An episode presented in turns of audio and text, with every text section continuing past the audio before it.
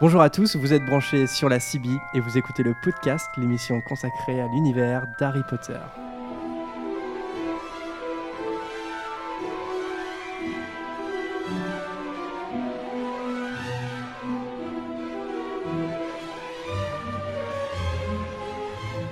Bienvenue à tous dans ce 13e épisode du podcast. Je suis Jérémy, l'animateur de l'émission, et aujourd'hui je suis accompagné d'Adrien, Salut de Prune, Bonjour.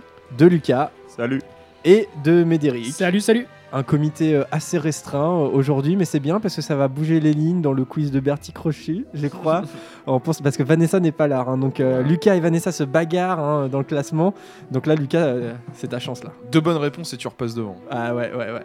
Ah, mais bon, tu veux dire- non, non, tu, non, tu te préserves, Ah, tu si, te préserves. si, non, justement, je me demandais si ça valait le coup de compter les points pour moi ce coup-ci, parce que justement, on est dans une compétition saine avec Oh Vanessa. Et fils de pute. bah non, mais là, là, su- là, sur deux émissions, quand même, euh, ça ferait beaucoup de points Non, d'avance. non, Je tu sais trouve quoi pas ça très marrant. Non, non, on va compter les points parce que Vanessa A fait le des ferait. Voilà. Non, non, non, mais le Vanessa Complètement. compterait les points. D'ailleurs, on pense à Vanessa qui est en train de déménager en ce moment. Voilà. Donc, euh, bonne chance avec euh, la machine à laver. À, à ses lots de produits dérivés Harry Potter à bouger euh, vers un autre appartement. pour les Funko Pop. Alors aujourd'hui, c'est une émission euh, avec pour thème la famille Weasley. Alors c'est vous qui avez décidé parce qu'on a, on a fait un petit sondage sur Internet. C'est la deuxième fois qu'on fait ça. On le refera hein, de temps en temps. Euh, en fait, on, a, on continue de piocher dans les thèmes que vous nous soumettez. hein. Donc euh, nous, on a une liste et puis des fois, bah, on en garde trois et on vous les propose en sondage.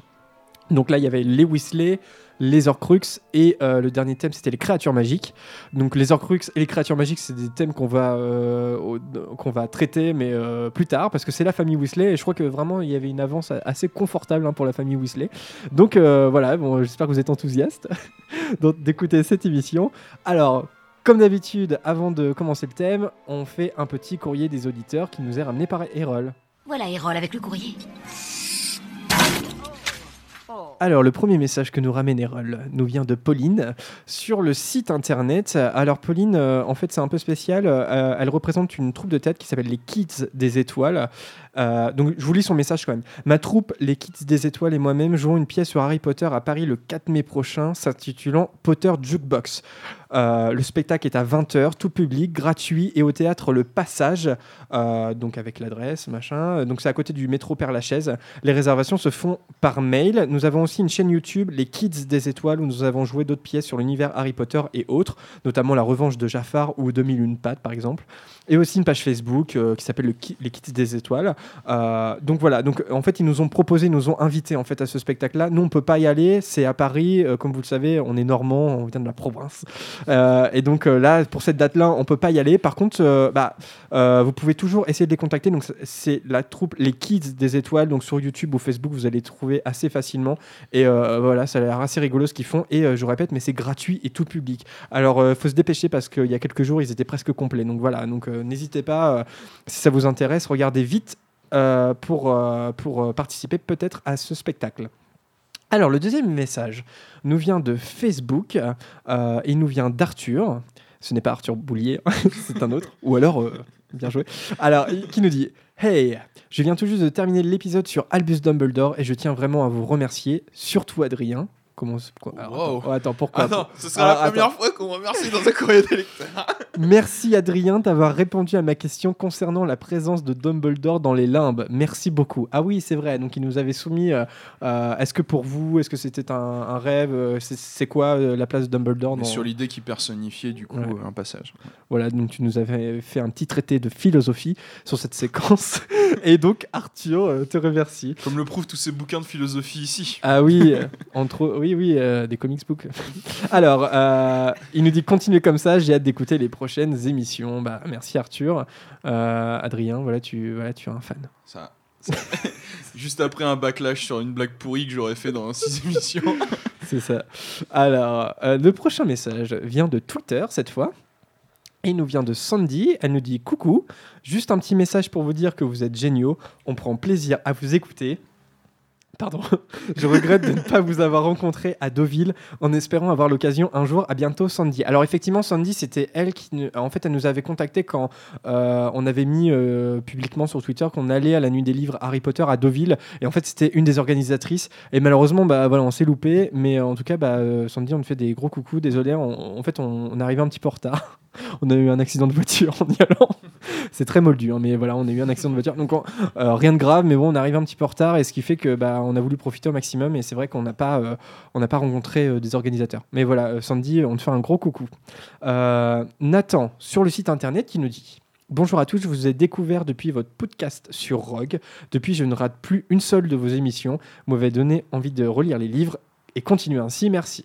Bah merci euh, Nathan, merci. Euh, C'est cool si on peut donner envie de lire les livres et tout. Euh, Alors là, c'est carrément trop bien. Alors, Elodie, qui nous dit sur le site internet cette fois euh, Salut, voici un petit message comme vous devez en recevoir beaucoup. Je vous ai découvert il y a quelques semaines grâce à une publication suggérée de Facebook. Merci, face de faune. je, tiens, je viens d'écouter votre dernière émission sur Dumby et non pas en faisant mes devoirs, mais au travail. Ah bah. Ah, ça, c'est encore Ce pire. sera pas la seule. hein. Voilà. Mais étant une fille, je peux faire plusieurs trucs à la fois. Moi, j'y arrive pas, perso. Euh, alors, je sais pas si c'est parce que je suis un garçon ou pas, mais bon. Alors, elle nous dit Comme à chaque fois, je les trouve trop courtes. Il y aurait tellement de choses à dire. Ça me déplairait pas de vous écouter toute la journée. Bah, ça, c'est gentil. On- Nous, je crois que nous, on se saoulerait, en fait. Ça Mais pour- on pourrait faire une nuit, ceci dit. On pourrait faire une nuit, ouais. Avec des invités et tout, euh, ça, ça pourrait être sympa. Ouais, ouais. On pourrait faire euh, une nuit, voilà, sans Adrien. D'accord, je vous laisse les clés. J'adore vos émissions, ça fait tellement bien de se replonger dans l'univers Harry Potter, d'avoir vos avis, analyses et impressions sur cette saga qui a bercé mon enfance et la vôtre. Big up à votre humour qui me fait parfois exploser de rire. Ah bon? Ah bah dis. Bah, euh, moi je pensais qu'on se faisait exploser de rire tout seul, mais euh, Quelle bande de joyeux lurons. Je passe pour une tarée au boulot, merci. et bis aux voisins. Ah oui, alors... Ah, alors, alors ah. Petit brainstorming. Donc le voisin, ça fait trois mois qu'il fait des travaux, c'est pas prêt de s'arrêter. il est en train de se mettre toute la résidence à dos. Et euh, il s'est arrêté, probablement pour manger, donc on en profite pour enregistrer le podcast. C'est possible qu'il revienne jouer du marteau. Euh, voilà, ou de la, je sais pas, de la spit, euh, voilà. Donc juste pour dire, le voisin est peut-être encore là pour, j'espère, très peu d'émissions, mais euh, une ou deux. D'ailleurs, on pensait faire un podcast, euh, on invitait le voisin. Voilà, petite Et interview de 15 minutes. On lui euh, posera des questions Harry Potter et il nous répondra avec des coups de marteau et euh, de la perceuse. Voilà. en morse. En morse, ce serait pas mal. Dites-moi, dites-nous ce que vous en pensez. Euh, Sophie sur Facebook. Bonjour le podcast, j'ai une question pour vous. Quel est pour vous le thème principal d'Harry Potter? L'amour, l'amitié ou la mort? Bah, c'est un peu des trois, non? L'amour. Ouais, ouais. Sans hésitation, l'amour. ouais. L'amitié. La gloire et la beauté. bah, en- voilà. Alors ça, par Ça, exemple, je sais pas si, si ça. ça... fait rire de euh, hurler de rire quelqu'un au travail, c'est bizarre. Alors, euh, Elodie, dis-nous si ça t'a fait exploser de rire. Je ne pense pas. Euh, non, mais en fait, oui, c'est l'amour, effectivement. Mais en fait, l'amour, euh, c'est- en fait, c'est lié. Mais effectivement, peut-être celui-là qui prédomine, c'est l'amour. Euh, voilà, on va pas développer Sophie. Et enfin, ah, un message, un dernier message. Vous vous souvenez de SB Friends? Non, vous vous souvenez pas Euh, bah, bah, Tout simplement parce que euh, son pseudo Twitter est imprononçable. Euh, donc il nous a répondu, il nous a dit ça fait chaud au cœur de voir que vous lisez nos messages. Ça m'a fait plaisir d'être cité. Et oui, désolé pour mon pseudo, c'est une abréviation de Sé- Sébastien Fernandez, mon nom. Bon, voilà, donc maintenant je t'appellerai Sébastien, d'accord? Et non pas SB Friends, puisque ça n'a aucun sens. Alors, il, Il nous dit- il nous dit continuez, vous êtes trop, vous êtes trop, vous êtes top, pardon, comme d'habitude. Et bah merci, euh, merci à toi, euh, Sébastien. Voilà, Euh, je t'appelle comme ça maintenant, c'est mieux. Quelques big up. Euh, je veux pas m'attarder hein, sur les big up. Un, un gros gros big up à Claire hein, qui nous a qui nous a fait un dessin. Donc on l'a publié sur les réseaux sociaux, on l'a mis sur notre site internet. Et il est trop bien, c'est notre premier dessin et il est trop bien. C'est une auditrice qui écoute, euh, euh, qui a une radio qui s'appelle le podcast et euh, avec la citation et tout du, du début. Donc ça, vrai, ça nous a vraiment fait trop trop plaisir. Et donc voilà, merci à toi Claire. Vraiment, il est super ton dessin. Et puis si vous savez dessiner, moi j'adore trop quoi. Donc franchement, là vraiment c'est c'est vraiment gratifiant. Bah, Donc, Le ouais. Art, c'est un peu la consécration quand tu fais quelque chose sur Internet, quand même. c'est- clair, ouais, ouais. Ça et les fanfictions sur nous qui couchons ensemble. Ça, on pourrait s'en passer. Ah, Oui, parce que parfois c'est pas de la fiction. le Jérémadrien. Ou le, euh, le, le- Non, ça marche pas avec vous. Lucas Prune, le pru- Ah, pru- Pruneka. j'ai bien envie de lire ça. Le Pruneka. Oh, c'est chaud. Ça Voilà. fait alcool russe un peu. Ah, c'est vrai Pruneka. Attention, émission classée R. Alors, on, fait un, big up aussi à l'Ordre du Phénix, le site hein, qui regroupe tous les sites Harry Potter, puisque Vanessa, de l'équipe du podcast, nous a fait un article sur le podcast. Voilà, donc c'est un peu de l'autocitation, hein, mais on, voilà, on se fait de l'autopub, et oui, on aime bien. Euh, si vous connaissez pas l'Ordre du Phénix et que vous êtes curieux de voir euh, les, sites, tous les, sites qui existent hein, sur Harry Potter, les sites, euh, voilà, et ben faites un tour parce que c'est vachement bien. C'est un catalogue des sites internet consacrés à l'univers d'Harry Potter. Et enfin, euh, on fait un dernier big up à un autre podcast qui justement parlait de fanfiction qui s'appelle Mon placard des bords de fanfiction. C'est un, c'est un podcast sur YouTube. euh, donc c'est, mais c'est que de l'audio. hein. C'est sur YouTube, mais c'est de l'audio. Et c'est, donc c'est une bande de, de filles parce que je crois qu'il n'y a, pas de garçons. Euh, et voilà, c'est un podcast consacré à la fanfiction, pas à la fanfiction Harry Potter, mais à la fanfiction en général. Donc ce sont des, des- écrivaines, on le dit, de fanfiction et euh, voilà qui réfléchissent, qui débattent sur sur la fanfiction. C'est vachement intéressant. Donc, euh, si vous êtes intéressé par ça ou si, ou si vous êtes curieux d'en savoir un peu plus, faites un petit tour euh, de leur côté. Nous, on vous le dit, on prépare depuis quelques temps un épisode sur la fanfiction. Ça nous intéresserait vachement d'en faire un. Et voilà, on les invitera peut-être quand on pourra prendre des appels Skype ou quoi. On fera peut-être un, un featuring comme au rap euh, US. Voilà, bon, je m'arrête là. hein, je crois que ça commence. Ok. Donc, euh, eh bien, on va lancer le thème. Donc, la famille Weasley. Euh, comme d'habitude, un petit tour de table, vraiment pour être dans les généralités. euh, on va pas développer, mais euh, des petites questions comme ça envoyées en l'air. Euh, c'est quoi, euh, c'est qui votre personnage préféré de la, de la famille Weasley? Euh, que, Celui que vous portez le plus dans votre. Allez, Prune, vas-y, dis-le. Ah, ah, Il y a un suspense là, on sait pas. hein. Ah non, c'est assez facile pour moi, évidemment. Molly, Molly Weasley, c'est c'est un personnage que j'aime bien. Voilà. Alors, ouais, ouais. Et pourquoi tu l'aimes bien euh, Pourquoi? Parce que sous ces airs de euh, mère de famille euh, parfaite ou disons traditionnelle en tout cas, euh, ça reste une femme forte, ça, reste une femme qui sait prendre les devants et surtout qui sait, à mon avis, bien élever ses enfants. Voilà. Ouais, ouais c'est vrai que c'est un personnage assez riche et assez complet. Lucas, toi, si tu devais retenir un membre de la famille Weasley. Euh, moi, j'hésitais en venant, en fait. Je me suis posé des questions et euh, j'étais parti au début sur les jumeaux Weasley qui me font énormément rire. Que je trouve, euh, j'adore leur côté détaché euh, face au danger, mais qui savent quand même ce que ça implique, ce qu'ils vont devoir faire et qui n'hésitent pas à, participer. Mais je trouve que ça serait quand même perdre un peu tout ce qu'a fait Ron tout au cours de la saga. En fait, il fait énormément de choses et, il reste quand même excessivement attachant. Et donc, euh, mon cœur balance entre les jumeaux et Ron, je sais pas trop. Ok, d'accord. On n'est pas obligé de trancher. hein. Euh, Médéric. Alors moi, je suis à 100% euh, Grey des Forges, donc euh, c'est plus connu sous le nom de Ouais, Grey des Georges. hein. ouais. ouais. Donc, Ça, toi, c'était préféré. Ah ouais, moi j'ai tout à fait adoré, même en lisant euh, les bouquins, j'ai rigolé euh, avec leur avec leurs conneries qu'ils ont pu faire à Poudlard quoi. Donc euh, moi c'est c'est les jumeaux à 100%. Ouais, puis c'est un petit peu. euh, Est-ce que est-ce que c'est pas un petit peu ceux qu'on qu'on aurait aimé être, tu Oui, vois, un peu au collège et tout. euh, ouais, non, c'est c'est sûr. Et puis euh, et puis ils sont très drôles et à côté de ça, euh, ils ont une place importante dans l'histoire. euh, Il y a même l'un des deux qui est sacrifié. Donc euh, non, non, c'est des personnages encore assez riches. Donc on, on- on va s'y attarder tout à l'heure. Adrien, toi, tu as une Je l'ai préférence? déjà dit dans plusieurs émissions, mais moi, ce serait Ginny. Prends pas ces terres. euh, On, Ça on va, se hein. Ce serait Ginny. La plus chaude des boissons froides, je peux le dire. Allez hop. Voilà, Elodie, c'est pour toi. hein. Explo- explosion de rire. Alors, d'accord, Ginny, ouais, c'est vrai, Ginny, on, pareil, euh, on, va en parler. De toute façon, on va s'attarder hein, sur euh, chacun des personnages. Euh, Qu'est-ce qui fait, selon vous, que l'on s'attache à la famille Weasley? Si tant est que l'on s'attache à elle. hein. Enfin, mais bon, je pense qu'on est un petit peu tous d'accord. Pour, pour, pour vous, pourquoi elle est attachante, cette famille? Euh, pour leur générosité. Ouais. C'est-à-dire que c'est des gens qui n'ont rien et qui n'hésitent pas à offrir tout ce qu'ils ont, en fait. Et c'est, quelque chose, ils sont très chaleureux, ils sont très accueillants. Et euh, Harry, finalement, qui n'a pas de famille, va un peu euh, en trouver une là-dedans. Alors que, je le répète, c'est des gens qui n'ont pas grand-chose et qui vont pas hésiter.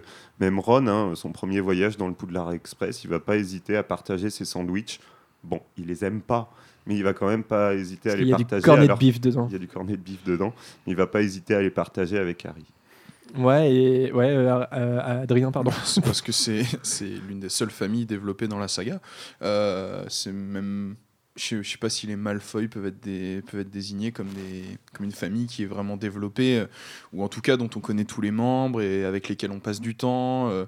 moi, moi, je trouve que c'est une famille un peu unilatérale, mais je vais, on reviendra dessus. Mais finalement, c'est le seul accroche euh, filial qu'on puisse avoir dans la saga. En fait, c'est la seule famille euh, qui, euh, qui nous est donnée à voir et euh, dans un très bel exemple, puisque une famille soudée, une famille où aucun des enfants n'est contraint à faire quelque chose qui ne lui plaît pas. C'est, un peu une famille d'artistes en fait quand on, quand on les voit, une, une famille un peu hippie, j'ai envie de dire, Euh, quelque chose de quelque chose de où tout est possible en fait, où tout le monde est extrêmement ouvert d'esprit, extrêmement libre et, euh, et euh, lié par un amour effectivement assez touchant. Du, c'est, c'est ce qui rend probablement la mort du jumeau euh, d'un des deux jumeaux euh, voilà euh, euh, assez enfin c'est assez c'est assez fort comme moment. C'est aussi parce que bah, indirectement comme Harry ça c'est devenu notre famille au fil des livres. Euh, c'est je pense que c'est c'est surtout pour ça que c'est mis parce que ensuite pour ce qui concerne les autres familles Harry Potter part plus de la famille qu'on se crée. Et, euh, et là bon il y a une famille qui est donnée comme telle quoi. Ouais, ouais, Lucas, tu voulais rajouter quelque J'ai chose? juste, euh, je voulais juste, faut pas oublier Percy Weasley quand même hein, Mm. dans, dans ça, qui est, qui est un petit peu à part et qui justement dé- dénote un peu du reste de la famille. Et encore une fois, c'est assez réaliste, je trouve. euh, avec, avec, avec autant de frères et sœurs, il y a bien un qui va, se- qui va se rebeller, qui va sortir du lot. Oui, Prune Mais justement, en fait, je voulais rebondir là-dessus. C'est, je pense que sous ces dehors de famille parfaite, euh, la famille Weasley n'est pas parfaite et c'est ce qui la rend pour nous euh, beaucoup plus facile à imaginer, beaucoup plus réaliste et ce qui fait qu'on s'y attache. Ouais. Au-delà du fait que c'est la famille, euh, c'est la nouvelle famille de Harry finalement. Ouais. Et toi, Médéric, euh, tu, tu la trouves attachante, cette famille Weasley? Ah oui, totalement. à- Que ce soit la famille ou même leur maison. Leur maison, elle est, elle est géniale, Mm. leur maison. J'aimerais y vivre. hein. Personnellement, j'aimerais y vivre. Ouais. Moi, j'ai un peu peur des poules. Mais... La goule, non, mais les poules, ouais. Ah oui, Les euh, gnomes, plutôt les gnomes. Ouais, mais la goule, on la voit pas, elle reste dans, elle reste dans le grenier, on la voit jamais. Donc euh, ça va. Non, bah, moi, il y a un truc, euh, effectivement, tu disais, Lucas, euh, ils, ont, ils, ont, ils ont pas grand chose et pourtant ils sont très généreux. C'est vrai que c'est ça qui, qui est touchant dans, dans cette famille. Et, euh, euh, ça me rappelle quelque chose que, j'aime beaucoup. Tu parlais de, la rencontre entre Harry et Ron dans le Poudlard Express. J'aime beaucoup comment en fait Ron est, est fasciné par Harry parce que c'est un héros à lui tout seul, euh, bien qu'il le sache pas. Et en fait, il est fasciné par Harry et Harry, il est fasciné par Ron parce qu'il vient d'une famille de sorciers euh, et qui connaît euh, beaucoup de choses sur le monde de, la sorcellerie. Et, euh, je trouve que ce rapport comme ça de euh, on, on est fasciné par, par, par l'autre, mais pas pour les mêmes raisons. Je trouve ça très joli. Et de la même manière, quand Harry va au terrier dans la chambre de secret, quand il découvre la maison des, de- des Weasley pour la première fois, Ron est un petit peu penaud, enfin, il a un petit peu honte presque de lui montrer bah voilà euh, regarde c'est petit euh, c'est pas c'est pas très propre euh, mais bon c'est tout ce qu'on a. Et Harry il est complètement fasciné même le narrateur nous dit en fait c'est- la, maison la, la plus belle qu'il ait jamais vue. Et j'ai- j'aime beaucoup comment comment Harry et Ron en fait voilà comment comment ils, une fascination sur l'autre mais pas pour les mêmes je trouve ça vraiment très très beau dans les livres oui euh, Adrien? Non, mais c'est vrai ce que tu dis, d'autant plus que euh, quand, euh, le, quand le monde de la magie, on doit le contextualiser, notamment dans, dans, les premiers, dans les premiers livres, et puis en fait, au fur et à mesure de la saga, tu, tu apprends plein de choses sur le monde magique. Par les Weasley, tu vas apprendre comment les sorciers vivent au jour le jour. À Poudlard, on apprend les généralités sur, sur, sur les cours, sur comment faire de la magie. Quand tu regardes la famille Weasley, tu apprends comment vivent les sorciers, notamment comment vivent les sorciers par rapport aux moldus. Et euh, du coup, ça te donne, ça, ça t'enrichit tout de suite la mythologie et l'univers par cet aspect-là, en fait, par un aspect extrêmement, euh, extrêmement simple, hein, qui est celui de, euh, euh, comme nous, on va manger chez, chez un pote, par exemple, dans la famille d'un pote petit, on découvre d'autres choses, parce que forcément, on sort de notre milieu familial à nous, on entre dans le, dans le milieu familial et quotidien d'autres personnes. Et là, bon, bah, pour Harry, c'est carrément un gap, parce que c'est un, un univers familial de sorciers, quand lui vient d'un univers familial de moldus. Et, et du coup, il arrête pas de découvrir des choses, et, euh, et euh, un peu comme euh, au fur et à mesure de ta vie, socialement, tu apprends de plus en plus de choses au contact des autres et au contact des familles des autres aussi. Ouais, et puis tu disais, c'est la, la, la seule famille que l'on connaît vraiment, qui est réellement développé dans la, dans la saga Harry Potter, c'est bien que Harry, qui est orphelin, tout de suite, en fait, il va être adopté par cette famille-là. Et, euh, et en fait, Arthur et Molly vont être euh, quelque part ses parents de procuration, quoi, on pourrait dire. Et, euh, et ça sera particulièrement vrai avec Molly, qui, même ça sera un- une problématique à partir de l'ordre du Phénix, c'est que euh, on reprochera beaucoup à Molly euh, de, de prendre Harry pour son propre fils. Et elle le dit, il fait partie de la famille. Et Ron lui reprochera ce qui, ce qui crée, un, ce qui crée psychologiquement quelque chose de Ouais, très ouais, intéressant ouais, pour les personnages. Euh, dernière petite question dans les généralités. Euh, les Weasley on l'apprend dans les Reliques de la Mort, sont une des 20 28 familles du, registre des sangs purs. hein. Euh, donc c'est une famille qui est considérée comme euh, de sang pur, malgré le fait que en tout cas eux, les Weasley disent qu'il y a des moldus hein, dans la famille, mais enfin soit ils sont, une des familles de sang pur. Néanmoins, en quoi les familles Weasley et Malfoy, bien, qu'elles soient toutes deux de sang pur, sont des opposés selon vous? Qu'est-ce qui différencie ces deux familles?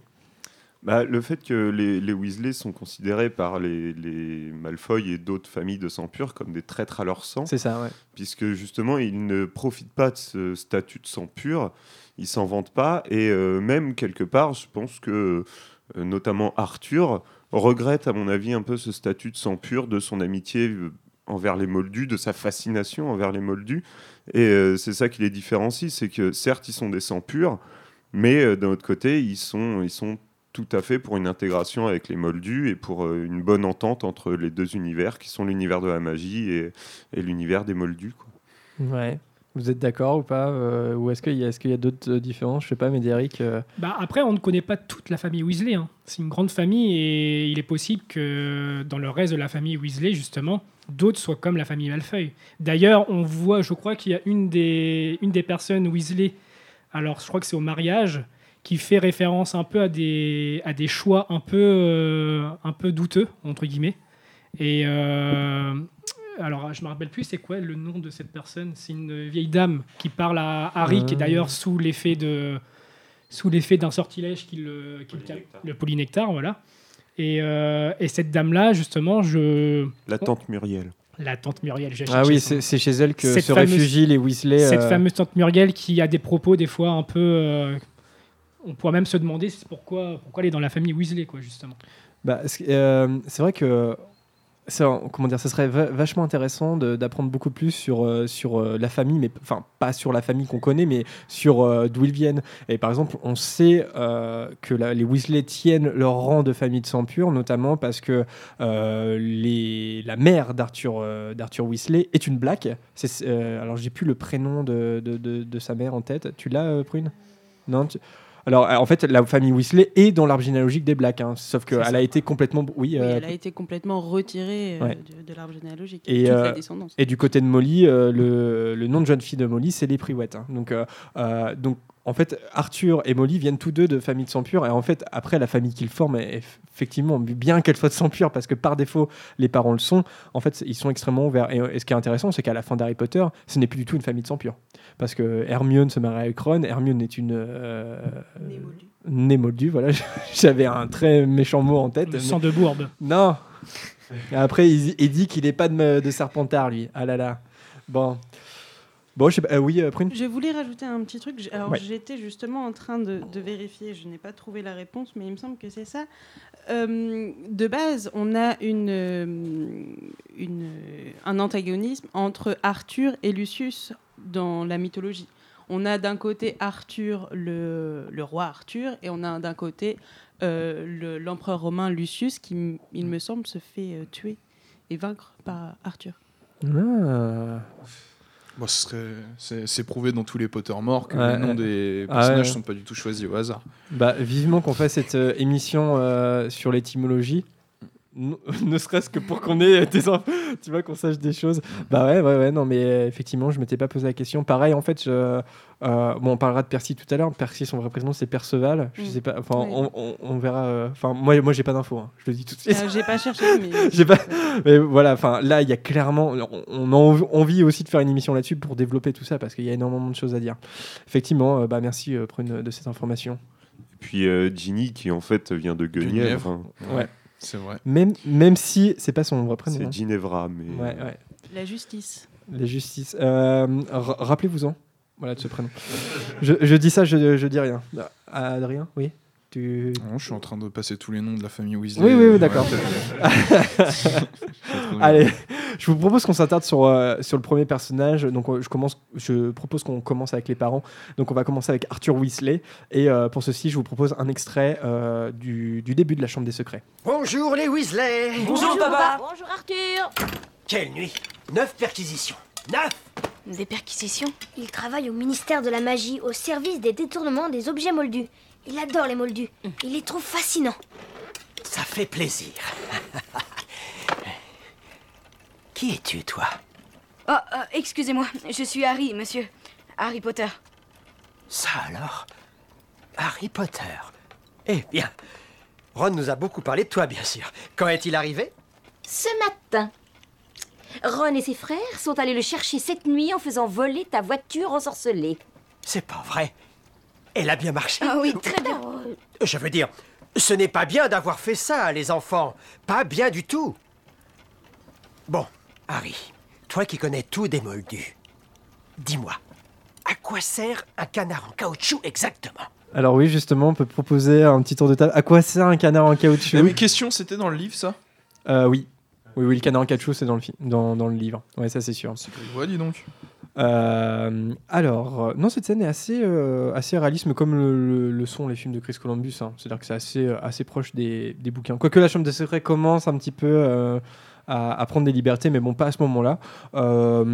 Alors, Arthur Weasley, est-ce que je sais pas, est-ce que c'est un personnage qui vous plaît Sa fascination pour les moldus, c'est un, un trait assez humoristique puisque ça revient souvent et il prend souvent à part Harry pour lui demander des questions un peu incongrues. euh, euh, mais co- comment dire Est-ce que ça lui donne pas un, côté euh, attachant à ce personnage aussi de s'intéresser aux moldus? Il y en a pas beaucoup des sorciers qui s'intéressent aux moldus. C'est quand même bizarre, non? Ils sont, ils sont en minorité, hein, les, les sorciers.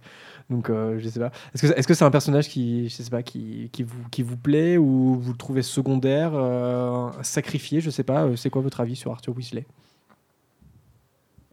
Bah, moi, je l'aime bien et euh, surtout, j'aime bien ce côté-là de lui.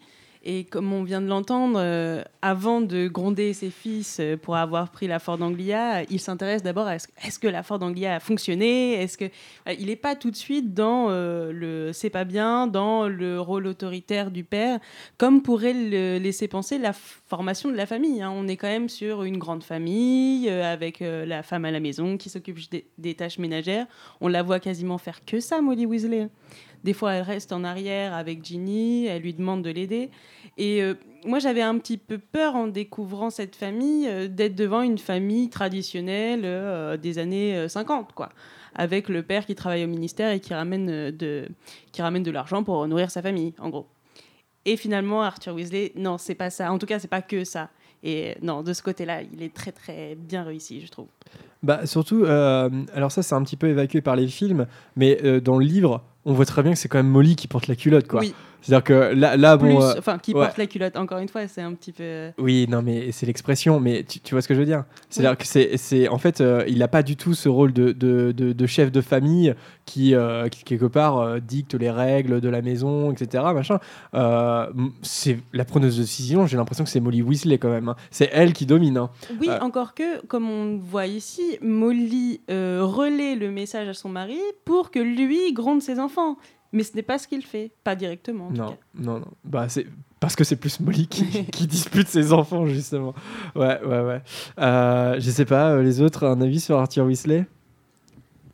Oui, moi j'aime beaucoup ce côté euh, grand enfant en fait. C'est- Et il est, il est très attachant parce qu'il est très nature, il est très euh, simple comme personnage et, et ça l'empêche pas d'être un sorcier plutôt puissant, même s'il n'a pas énormément d'ambition puisque il a fait de sa passion un métier, donc euh, il n'y a rien de mal à ça, même si effectivement euh, Ron notamment et surtout Percy va lui reprocher son manque d'ambition et le fait que bah, à cause de ça, ils, ont, ils sont obligés d'acheter leur robe d'occasion, tout ça. Mais euh, sinon, oui, je pense que c'est un père de famille attachant, qui aime profondément ses enfants, et en ça, euh, en ça c'est quelqu'un de bien, quoi. C'est un personnage qui est vraiment appréciable, et que justement, ces petits passages-là, moi, me font toujours rire, même après les avoir relus une dizaine de fois. C'est un personnage que j'aime beaucoup. Ouais, c'est vrai que c'est le personnage. euh, qu'on pourrait dire euh, vraiment anti-carriériste. hein. C'est-à-dire que ce qu'il inculque à ses enfants, c'est pas du tout la réussite euh, scolaire. euh, ça, ce serait plutôt Molly Weasley, justement, qui, est la première à, trouver que Fred et George n'ont pas assez de bus, par exemple. Lui, il est plus dans le développement personnel, euh, dans, le bien-être, etc. Donc, euh, euh, ouais, ouais, c'est vrai. Euh, mais Derek, toi, Arthur, euh, je sais Moi, j'aime bien Arthur parce qu'il ressemble beaucoup à mon père, en fait. donc, euh, donc j'approuve, Ah ouais j'approuve totalement Ah ces ouais personnages. Qui est fasciné par les canards en caoutchouc, du coup. Il y a juste son petit côté, justement, qui est... il aime un peu trop les moldus parce que en étant sorcier, moi, j'ai du mal à comprendre comment il peut aimer autant les moldus, sachant qu'être un sorcier, c'est super cool. Donc, euh, de toute façon. euh, Ouais, mais. Ouais, ouais. on Alors, va- on Oui, peut, mais- alors tu, on peut aimer les moldus Nous, sans on est pour autant, par les sans- sorciers alors sans pour autant pas. les vénérer. Parce que Ouais. là, Oui. c'est c'est limite, il, il, il les vénère quasiment. Bah oui, mais parce que de la même façon que nous, on vénère les sorciers parce qu'on est des moldus depuis qu'on est Oui, né. que- Lui, il est sorcier depuis qu'il est né. Et je pense qu'à mon avis, il comprend euh, aussi peu l'électricité que nous, on comprend la magie. Et c'est ça qui le fascine. C'est c'est comment les moldus, sans magie, finalement, arrivent à s'en sortir. C'est euh, Ils sont ingénieux. Ils sont ingénieux. Et je pense que c'est ça qu'il aime chez les moldus. D'ailleurs, son obsession, c'est de savoir comment les avions volent. Et euh, bah tiens, j'en profite, tu parles de ton père, je vais parler du mien. Parce que mon papa, il, il écoute toutes les émissions du podcast. Alors, il connaît rien à Harry Potter, mais il écoute le podcast euh, quand il n'y a rien à la télé. Donc euh, voilà. Et Big up Big up. je lui fais une dédicace euh, à, à- à mon papa. Euh, Adrien, comment tu vas rebondir là-dessus? Non, allez, sur Arthur Weasley, euh, je sais pas, t'as un avis dessus Euh, Non. euh, Mais non. euh, sur quasiment aucun des Weasley. Ouais, Donc ouais, euh, je le dis tout de suite. Il ok. préfère les malfeuilles, c'est pour ça. Ouais, ouais, ouais, il préfère le côté obscur. euh. Euh, alors, euh, peut-être un élément qu'on. Enfin, euh, je l'ai déjà évoqué, je crois, même deux fois dans, dans les précédents podcasts. J.K. Rowling, elle avait prévu de faire mourir Arthur Weasley dans le cinquième livre, mais à l'écriture, elle a refusé de le faire, et c'est pour ça, en fait, qu'elle a sacrifié Tonks et Lupin qui devaient survivre dans, le, dans, le, dans le septième livre. Et donc, ils ont, ils ont, entre guillemets, pris la place d'Arthur Weasley. Et c'est intéressant parce qu'elle a justifié ce choix euh, justement parce que euh, euh, elle a dit, hein, elle a- dit en interview, qu'il était le seul exemple d'un père excellent dans la, série. Et donc, c'est vrai ce que tu disais, Adrien, c'est la seule famille qui est représentée en fait. Et c'est le seul père où vraiment, disons, le, ouais, le, le seul père euh, voilà, qui a des enfants euh, avec une famille depuis des années. Pas un père de substitution. Voilà, un pas un père de substitution, hein, un réel père. Et donc, elle a... et, et, et c'est intéressant qu'elle l'épargne lui pour ju- et justement euh, en sacrifiant une toute jeune famille en fait. C'est-à-dire qu'elle laisse pas la chance au- à la famille Tonks Lupin parce que euh, elle préfère euh, voilà donner la chance à, à- à Arthur Weasley qui est père de famille depuis des années, qui a une famille, qui a cinq enfants, etc. Donc c'est c'est intéressant comme choix. Je sais pas si non, vous avez une réaction. Non, non, mais en fait, t'as dit ce que je voulais dire. Donc, Mm. euh, Ouais, ouais. tu vois, non, mais tu vois, c'est intéressant où, où elle s'est dit, eh bah, voilà, elle a favorisé quelque part l'héritage à, euh, au devenir. Enfin, il y a, il y a un truc comme ça. Elle, a- elle a- voilà, elle a, fait un choix. Euh, après, bon, euh, je sais qu'il y en a qui aiment pas trop savoir ce genre de choses parce que euh, c'est vrai que J.K. Rowling dit beaucoup de choses. Les secrets de cuisine, ouais. Euh, les secrets de cuisine, il y en a qui savent. Moi, moi ça m'intéresse parce que, euh, en fait, quand on décortique Harry Potter, on décortique une vision d'un auteur. Donc, quand un auteur donne une information comme ça, c'est- je trouve ça intéressant de la, je sais pas, de la- au moins de s'y intéresser. Euh, alors, on va s'intéresser cette fois, après le père, je veux la mère. C'est comme le jeu des sept Oh. familles. Et on va s'arrêter- oh, on va s'intéresser à Molly Weasley avec un, un nouvel extrait, cette fois euh, du tout dernier film de la partie 2 des Reliques de la Mort. Ginny, sale pétasse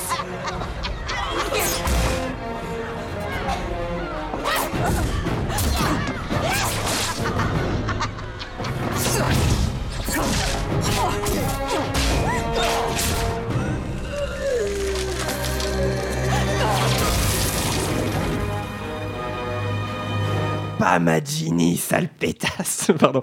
Euh, bon, très court extrait, mais parce que, en fait, il y a, assez peu de, de, réelles scènes qui durent plus de 20-30 secondes, en fait, euh, euh, de, Molly Weasley.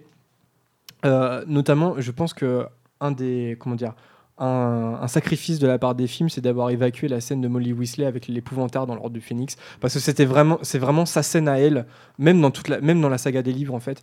Et euh, ce qui fait que en fait Molly Weasley est présente, mais elle est vraiment présente en tant que maman en fait, en tant que mère de famille qui gère un petit peu tout.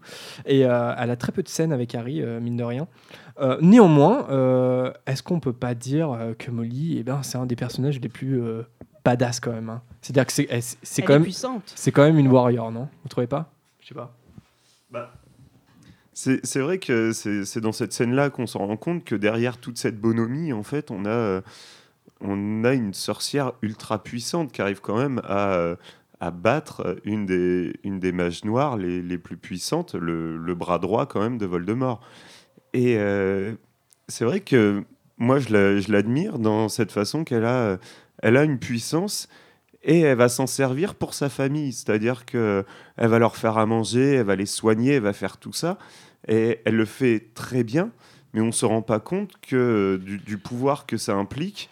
Et on s'en rend compte à ce moment-là où finalement, elle aurait pu choisir d'être Aurore, en fait. D'avoir une carrière bien plus, bien plus badass, comme tu dis. Et euh, non, elle a choisi de s'occuper de sa famille. Et c'est un choix qui est, très respectable, à mon avis. Ouais, encore une fois, elle n'est pas carriériste, hein, ça c'est clair. Euh, Prune, c'est ton personnage préféré? Euh, oui, c'est un de mes personnages préférés, sûrement le personnage préféré, mais qui me pose beaucoup de questions justement. Euh, qu'est-ce que qu'est-ce que l'auteur veut nous dire en mettant Molly Weasley, une femme de pouvoir, mais encore une fois qui est transcendée par quoi? Qui est transcendée par l'amour. Et c'est ça qui la rend forte aussi tout, le pouvoir qu'elle détient, c'est euh, le pouvoir de la magie la plus puissante, euh, répétée par Dumbledore, ce qui est le pouvoir de l'amour. Mais je me pose quand même la question de... Euh, avec cette puissance-là, justement, qu'est-ce que ça veut dire d'avoir Molly qui reste mère au foyer alors qu'elle aurait pu faire une grande carrière, pourquoi pas, d'Aurore comme bah, je, Ouais, je pense que justement c'est à mettre en parallèle avec Arthur qui ah euh, veut vivre de sa passion. Il pourrait euh, être euh, upgradé en fait dans au ministère de la magie, mais il décide de pas le faire tout simplement. C'est un choix et elle, je pense qu'elle a fait le choix de rester à la maison, de s'occuper de ses enfants et donner de l'amour à ses enfants en fait. Ouais, c'est vrai. Enfin, je, moi, moi je pense que ça ça, justifie par ça. Oui, parce que j'imagine très mal Arthur imposer à Molly de rester à la maison. Je pense pas que ah je pense pas que ça vienne de là. Je pense que vraiment c'est elle qui a fait le choix quand elle a eu des enfants. De, je pense qu'elle a eu un métier avant. Hein. Il, y a, il, y a, des chances qu'elle ait eu un métier avant, mais quand elle a eu des enfants, elle a décidé de s'en occuper. Et d'ailleurs, entre parenthèses, c'est le choix qu'a fait J.K. Rowling, hein, parce que quand elle se retrouvait euh, toute seule avec sa petite fille à Édimbourg, elle était aussi mère célibataire, euh, euh, enfin mère au foyer par défaut. Hein, elle était au chômage et en même temps pas le choix Enfin, il y avait. Je pense qu'il y a, il y a, je pense que c'est un personnage qui, tu vois, qui, qui, raconte beaucoup de choses de J.K. Rowling aussi. Euh, Médéric, Molly Weasley, ça, fait, ça te fait penser à ta bah, mère ou pas? euh, Oui, non. Alors, euh, pour son caractère, je dirais que oui. Parce qu'ils euh, ils ont tous les deux un sale caractère. Donc, tu, parles de ta mère, là? J'ai pas, pas le bien de ma mère. oui, je dis, je Mais qui, qui, a, au bout du compte, un bon fond. Parce que Molly, elle a beau avoir un sale caractère, c'est quand même une mère que beaucoup de, de personnes aimeraient avoir, je pense. Donc, euh, à mon avis, elle a T'as dit, dit ça le caractère, c'est ça? Oui, c'est ça. Ah oui, oui. oui c'est intéressant parce que justement, je voulais développer Parce qu'elle a quand même, oui, elle a quand même un sale caractère, mais je pense que justement, elle a préféré valoriser ses enfants plutôt que sa carrière. Parce que, à mon avis, l'amour d'une mère ne se, ne se mesure pas envers ses enfants. Donc, de toute façon, c'est beau. beau, je sais. Donc, c'est. Adrien, tu as une meilleure punchline là que Médéric sur euh, le, rôle des mères? Alors, ouais, justement, je trouve ça intéressant que tu dises elle a un sale caractère. Euh, est-ce que c'est pas un peu la limite euh, de la bonté de, de, Molly? Est-ce qu'elle aime pas trop sa famille quelque part? C'est-à-dire qu'elle a, donné beaucoup d'amour à ses enfants. Est-ce qu'elle elle en devient pas un peu étouffante? Euh, bah, Moi, j'ai plusieurs petits exemples. Est-ce que vous en voyez? On voit, bien que c'est une mère poule de toute façon, comment elle couvre ses enfants. Donc oui, je pense qu'elle aime.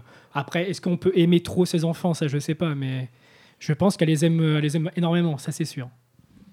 Bah, moi, je suis d'accord qu'elle les bride un peu, hein, notamment euh, avec euh, Fred et Georges, où elle, elle, supporte pas du tout leur projet euh, d'ouvrir une boutique de farce et attrape. Même quand c'est ouvert et que ça fonctionne. elle, se dit, ils sont quand même bien plus débrouillards que ça, ils pourraient faire beaucoup mieux. Et c'est là finalement qui, qui, se complète avec Arthur, qui lui va plutôt être dans, dans à dire allez-y bah, les gars, c'est super drôle ce que vous faites. Et, et justement, c'est là, je pense qu'on on a un couple qui, éduque bien ses enfants, parce qu'effectivement, d'un côté, on a les limites de la part de Molly Weasley, Et on a Arthur qui leur dit oubliez pas de vous éclater, même si effectivement votre mère a raison, il le dit régulièrement, votre mère a raison, euh, les études c'est important, mais oubliez pas de vous amuser parce que c'est comme ça qu'on se forge un caractère et je pense que c'est là effectivement que ces deux-là vont bien ensemble, euh, en tout cas pour éduquer leurs enfants. Il crée un, un bon équilibre, hein, ces, ces deux parents, c'est sûr. Euh, ouais, moi j'ai un autre exemple, par exemple, euh, elle accueille euh, régulièrement Tonks au terrier parce qu'elle veut que Bill tombe amoureux d'elle. Tu vois, il y, a- il y a des choses comme ça où, en fait, tu vois, elle manipule un petit peu aussi, tu vois. euh, et, C'est une mère juive en fait, vous faites le portrait d'une mère juive. Hein. J'ai- un peu ça. hein. Non, j'ai- un autre exemple. Lorsqu'elle, elle- lors de sa visite à Poudlard, pendant la coupe de feu, elle est froide avec Hermione Granger. Vous savez pourquoi? Vous vous rappelez? Oui, à cause de l'article de Rita Skeeter, comme quoi euh, les- ce, ce trio amoureux, euh, Potter, Crum et Granger, euh, qu'elle croit en plus. hein, C'est dingue ça. Elle y croit. Elle y croit. C'est-à-dire qu'elle lit Rita Skeeter Mais et elle y croit. Elle, a comme- cet aspect-là, elle a cet aspect-là euh, que, enfin, d'être, crédule par rapport à ce Mhm. que dit la, enfin, pour Ce que dit la presse. ce Et puis, dit la presse. et puis pareil, euh, c'est- il y a un exemple moi qui m'a un peu marqué, c'est avec les livres de, de Lockhart en fait. Ouais, pareil. Elle est super fan de Lockhart. Elle est super fan de Lockhart et même après, il y a, il y a un petit passage qui paraît insignifiant, mais même après euh, donc la Chambre des secrets où là c'est ré- c'est dévoilé que Lockhart est un imposteur. À un moment, euh, elle prend quand même comme référence un livre de Lockhart, Ouais. je sais plus pour euh, pour quelle raison, mais elle prend quand même un- un- en référence ce livre-là, alors que on sait que Lockhart est un imposteur. Après, la question euh, qu'on peut se poser, est-ce que les livres de Lockhart sont pas des bons livres de, de- de sorcellerie? Bah si quand même. Parce qu'il a, Parce il que- a piqué les meilleures idées de, de tous les Bah, meilleurs si, sorciers. oui, si, les livres, ils sont forcément bons. Quoi. je pense que les livres sont poser utiles. la question du best-seller aujourd'hui. hein. Euh, Est-ce que les best-sellers euh, sont les meilleurs livres? Je ne sais pas. Ouais. Alors, 50 nuances de gré. 50 nuances de Molly. Euh, non, je voulais. Non, ouais, bref. Euh, je sais pas, est-ce que vous voulez rajouter quelque chose sur euh, Molly 50 Weasley? nuances de Grey Wolf? Oh, putain.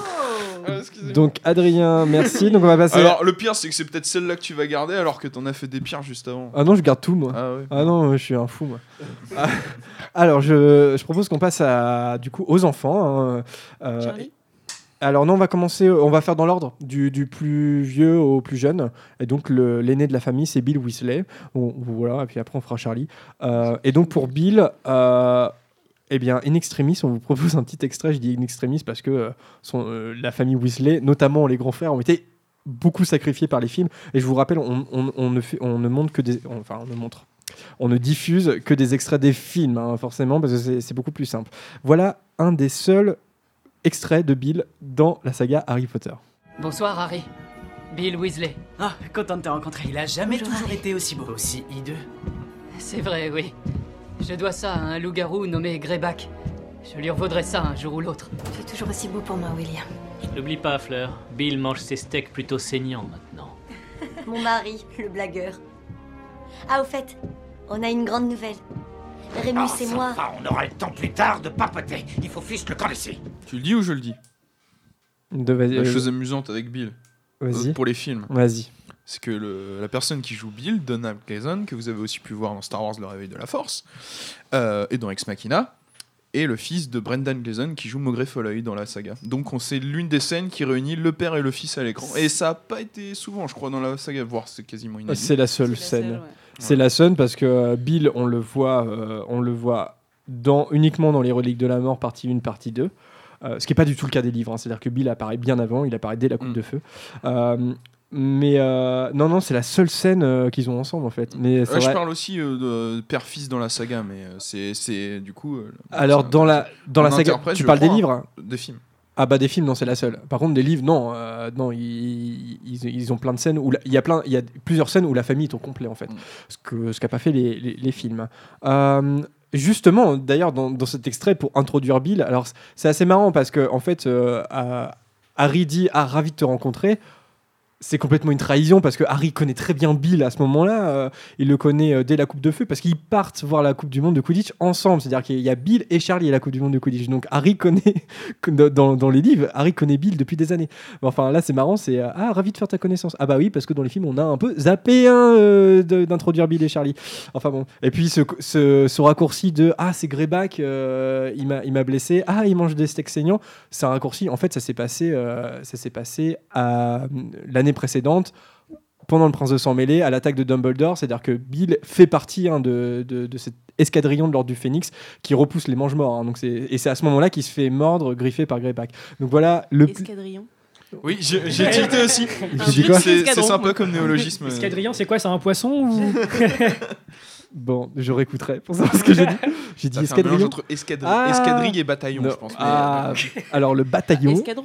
Escadron, Escadron. ouais, l'escadron. Escadron de la mort, par exemple. Enfin voilà, un bon exemple, un des raccourcis que des scénaristes de cinéma peuvent faire. Néanmoins, on va surtout parler, bah, Bill, euh, des, des livres, hein, forcément.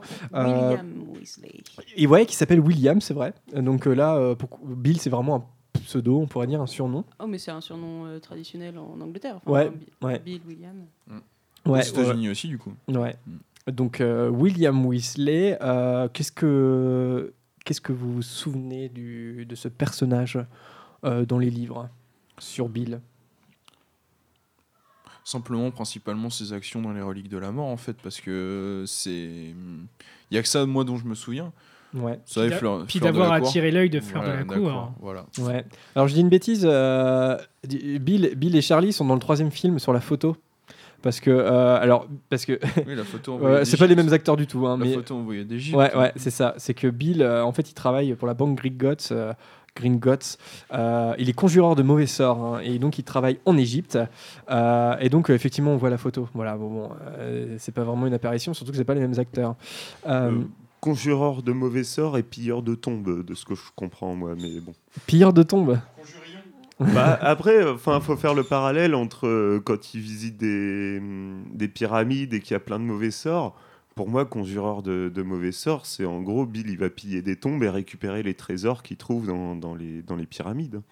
D'accord, ouais, ouais, bah c'est vrai qu'on. Moi, c'est ce que j'ai compris de son métier, en tout cas. Bah ouais, on sait peu de choses hein, finalement. De... On n'a on n'a pas de récit hein, qui, qui relate euh, ce qu'il fait précisément pour la banque Gringotts. Oui, Prune? Bah, en ça, on peut se poser la question de la temporalité aussi, euh, le- la différence de vie euh, entre les moldus et euh, les, les sorciers, qui ont l'air d'être un peu... euh, ils vivent comme nous, on aurait vécu euh, il y a quelques, quelques dizaines d'années maintenant, Mm. j'ai l'impression.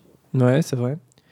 Euh, donc, euh, oui, Bill, euh, je sais pas, mais Derek, est-ce que tu. Y a autre chose qui te.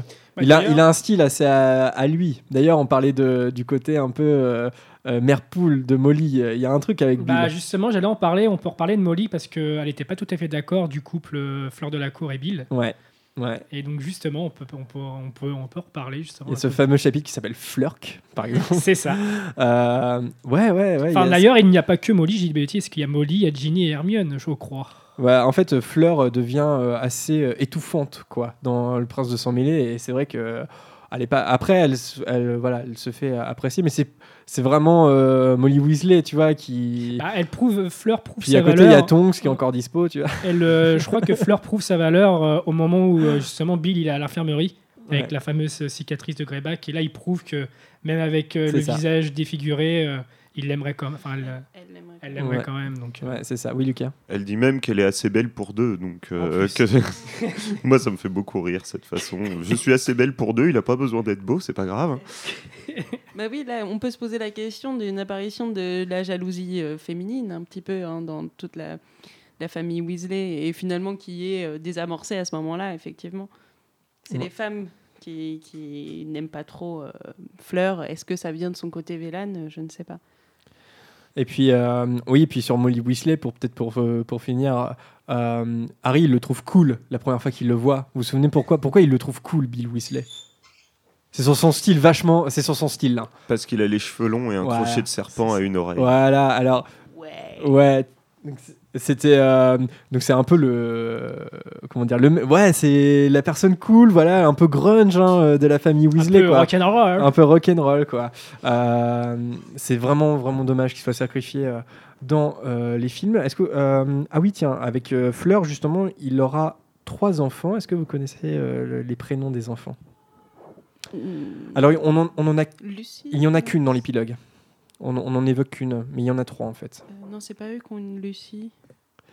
Alors non c'est pas Lucie. Euh, Alors je l'évoque parce qu'on on est français, et donc c'est vraiment c'est des prénoms français, hein, parce que Fleur de la Cour évidemment est française. c'est pas Rose. Non, c'est pas Rose. Rose, c'est la fille de Ron et Hermione. Il s'appelle Victoire. Ah, Donc, mais oui, Victoire, oui, on- on- on- Victoire on l'évoque. Avec, euh, avec Teddy. Ouais.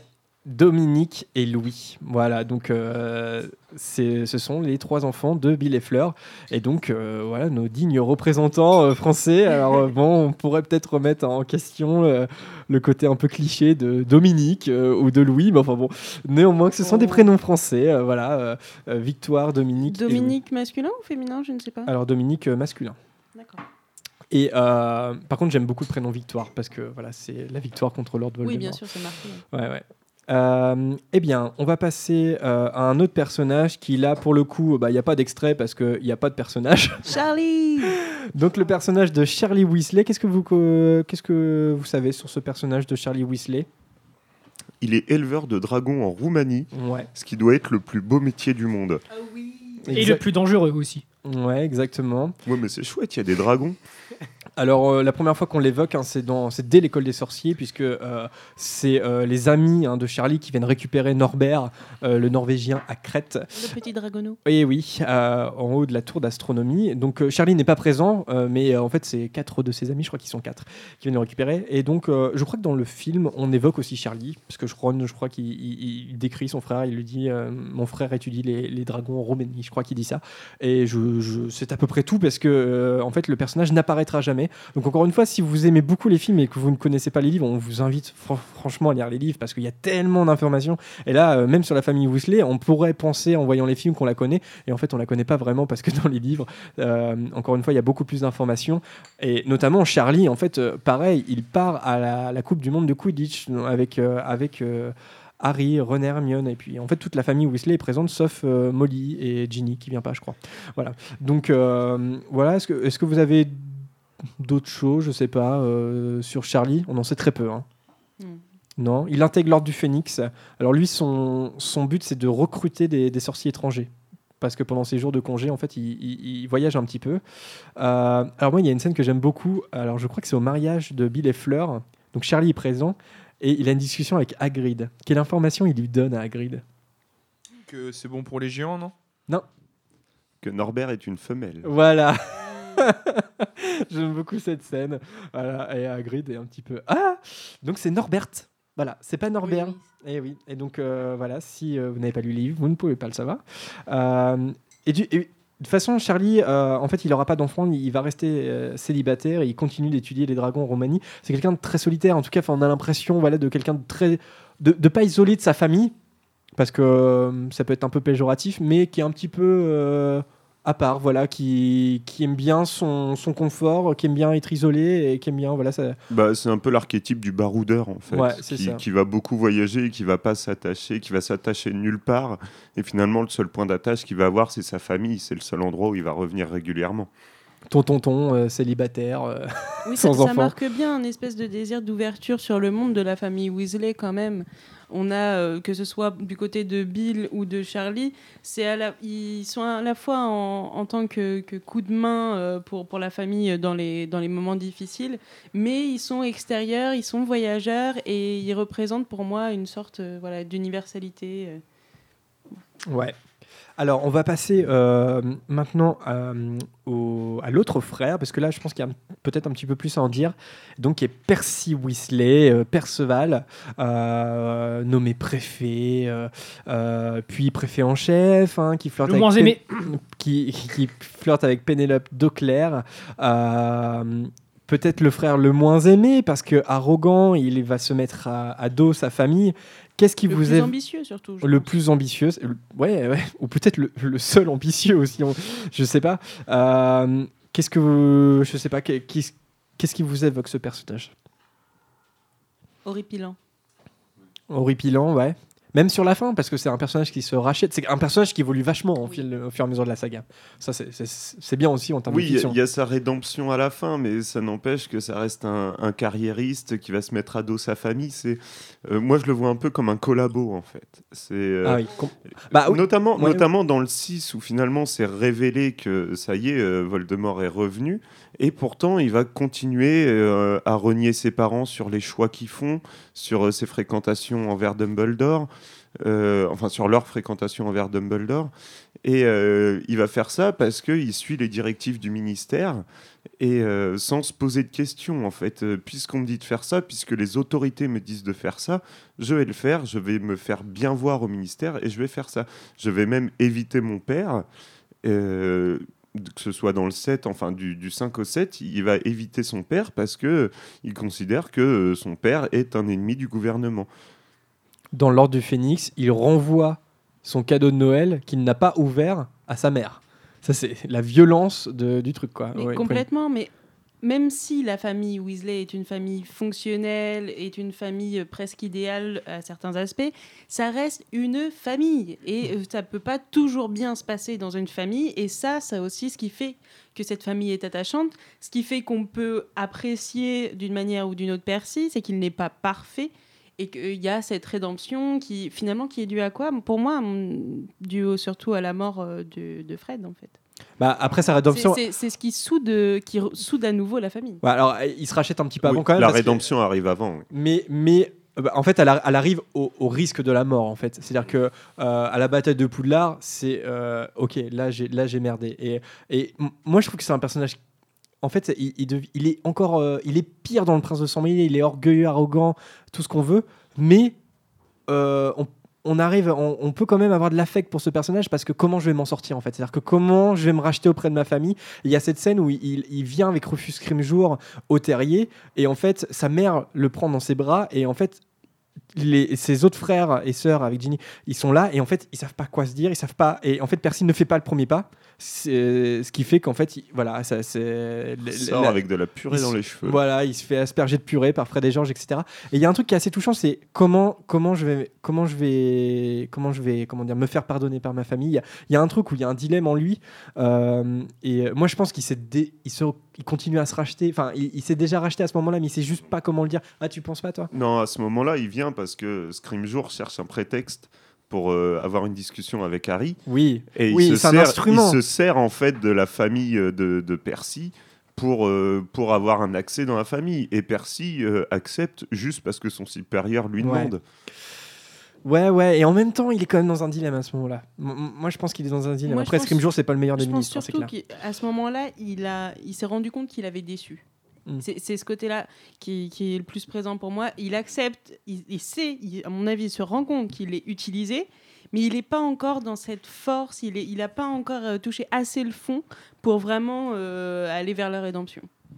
Il y a un truc où je suis assez d'accord, Lucas, quand tu utilisais euh, Percy euh, collabo, dans La Coupe de Feu, il est tellement omnibulé, obsédé par euh, le fait d'être respecté et, euh, par, euh, par son chef Barty Croupton qu'il ne se rend pas compte que Barty Croupton est sous le sort de l'Imperium. Euh, il prend même sa place euh, quand Barty Croupton n'est plus du tout là. Et euh, là, pour le coup, en fait, il est tellement aveuglé par sa propre doctrine, celle du ministère de la Magie, qu'il ne se rend pas compte qu'il y a plein d'indices autour de lui. Et là, pour le coup, on a vraiment l'image du collabo complètement fermé dans sa doctrine et qui n'arrive pas à voir les, les signes voilà, révélateurs, en fait, quelque part. Et là, pour le coup, euh, lors du Phénix et la renaissance de Voldemort, Percy y est pour quelque chose, mais vraiment hein, euh, dans, dans cette renaissance-là. Et, et c'est ça qui rend cette rédemption euh, agréable, c'est que justement, c'est quelqu'un qui était tellement fermé que son ouverture est assez inattendue et, euh, et franchement bienvenue. Ouais. Et euh, bah, il assiste à la mort de Fred. hein, il communiquera les... avec Fred juste avant sa mort. Euh, Médéric, qu'est-ce qui t'inspire ce personnage de Perceval? Moi, je pense que J.K. Rowling ne nous a pas tout dit à son sujet. Pour moi, il a, il a été adopté, tout simplement. Oh le troll. C'est un troll ou pas?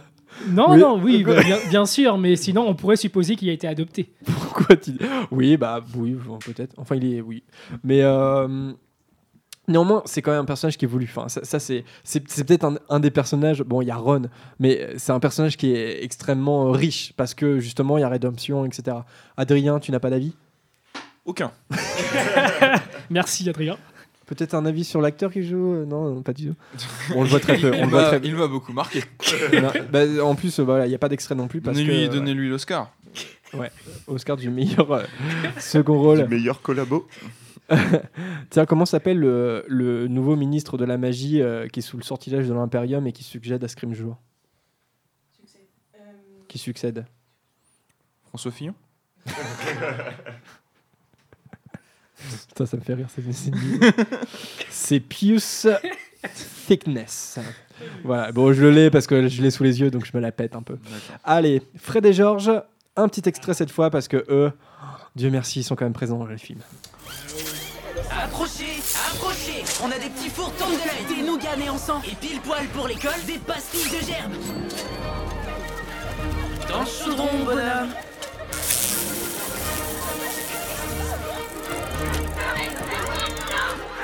En fait, je déteste les.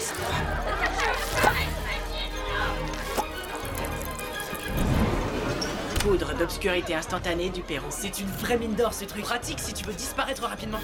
Bonjour mesdemoiselles. Des filtres d'amour. Ouais, ça marche vraiment. Mais d'après ce qu'on sait, Sorette, tu te débrouilles très bien toute seule. Comment ça? Tu ne sors pas avec Dean Thomas en ce moment? Ça ne te regarde pas, Fred.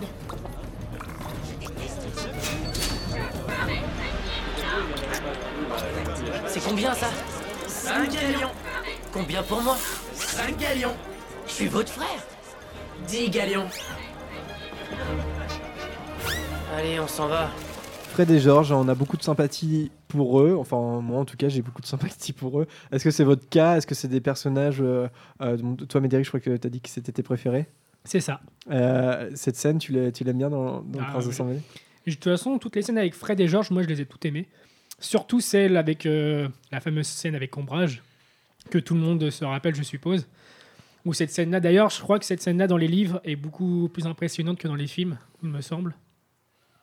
Ouais, bah, euh, bah, je sais pas, parce que justement, dans les films, ils se sont amusés avec euh, des, feux d'artifice en forme de dragon et tout. Là, pour le coup, c'est vraiment une scène visuelle. euh, dans les livres, euh, c'est un petit peu plus mesquin, je crois, parce que euh, et, ils font, euh, je sais plus, ils, ils foutent des trucs dans les couloirs. Il y a un marais dans le Oui, Ouais, il y a un il y a marais un dans les- voilà, c'est. Même les professeurs décident de pas vouloir les enlever, il me semble. Mais Fleetwick, Fleetwick est génial à ce Ouais. moment-là. Il le dit, C'est une très belle magie. Oui. Et dans le film, Ouais. on peut voir le mouvement de Fleetwick. Ah, c'est, j'adore, j'adore, j'adore. Euh, même si c'est pas Fleetwick parce qu'il y a un truc avec Warwick Davis en fait qui est euh, parce que euh, il est en fait c'est le maître de la chorale et c'est plus euh, et en- je sais pas vous êtes au courant de ça ou Oui, pas oui, c'est- en fait il est plus crédité il est plus crédité comme professeur Fleetwick ce Oui. qui n'a ce qui n'a aucun sens parce que dans à partir du prisonnier d'Azkaban il est le maître de la chorale. Et en fait il continue à avoir le même déguisement euh, il est il a plus la barbe blanche de Fleetwick mais effectivement c'est Fleetwick à ce moment-là. Ouais. D'ailleurs, pour euh, un petit rappel, c'est les deux seuls sorciers qui réussissent à donner un ordre à Pive, quand même. Donc, Ouais. euh, c'est les The Best. Ouais, ouais. Mais euh, il est dans le studio à chaque émission du podcast et il commence vraiment à nous. Euh, commence vraiment à nous taper sur les murs. Bah, D'ailleurs, t'évoquais le, t'évoquais, euh, la, la démission de Fred et Georges de, de Poudlard avec euh, Ombrage pendant les buses. Le, là, ce qui est intéressant, c'est que le thème musical a été repris. hein. C'est-à-dire que Mm. euh, ils ont leur thème musical à eux, ça c'est bien aussi. Euh, les autres, Fred et Georges? Moi, je les adore. Comme, euh, comme messagers du chaos, ils sont vraiment, euh, ils sont vraiment géniaux. Quoi. Et puis, euh, chaque passage dans les, dans les livres me font rire. C'est, tu, tu les appelais Grey des Forges tout à l'heure. Ça, c'est un truc qui m'a fait mais, exploser de rire. Ouais, ouais. Et, euh, et mais j'adore ces personnages. Je sais pas. euh, c'est c'est les potes qu'on aimerait avoir ou les gens qu'on aimerait être. quoi. C'est c'est vraiment les, les deux mecs populaires euh, au collège qui sont absolument intelligents mais qui sont partisans du moindre effort, sauf quand il s'agit de faire des, des conneries. Et euh, ils, sont, ils sont vrais. quoi. Ça a beau être des sorciers, ils sont, euh, ils sont naturels, ils sont vrais et euh, ça marche bien. C'est le genre de personnes qu'on aimerait avoir dans les cours de potions. Ouais, Prune. Bah, pour moi, c'est aussi des dignes représentants de, de l'ironie et même plutôt de l'absurde. Ils vont toujours jusqu'au bout. Et ça, c'est magnifique. Je pense que même même dans les moments difficiles, ils vont jusqu'au bout. Ils vont jusqu'à faire des blagues ridicules. Je sais plus ce que c'était avec l'oreille. Enfin, une c'est ça. ouais. Mais c'est génial. Ils ont une espèce de, de façon de, une espèce de façon de voir le verre plein toujours. Toujours, toujours. Et moi, en ça, je les admire. C'est quelque chose que vous disiez que c'était les amis qu'on aimerait avoir, les gens qu'on aimerait être. Oui, oui, moi, je voudrais prendre de cette énergie-là, de ce positivisme à toute épreuve. Je trouve ça génial. Et en ça, je trouve que c'est quelque chose, je pense, qui a- leur a été légué euh, d'une certaine manière par leur famille et par leur ouverture d'esprit.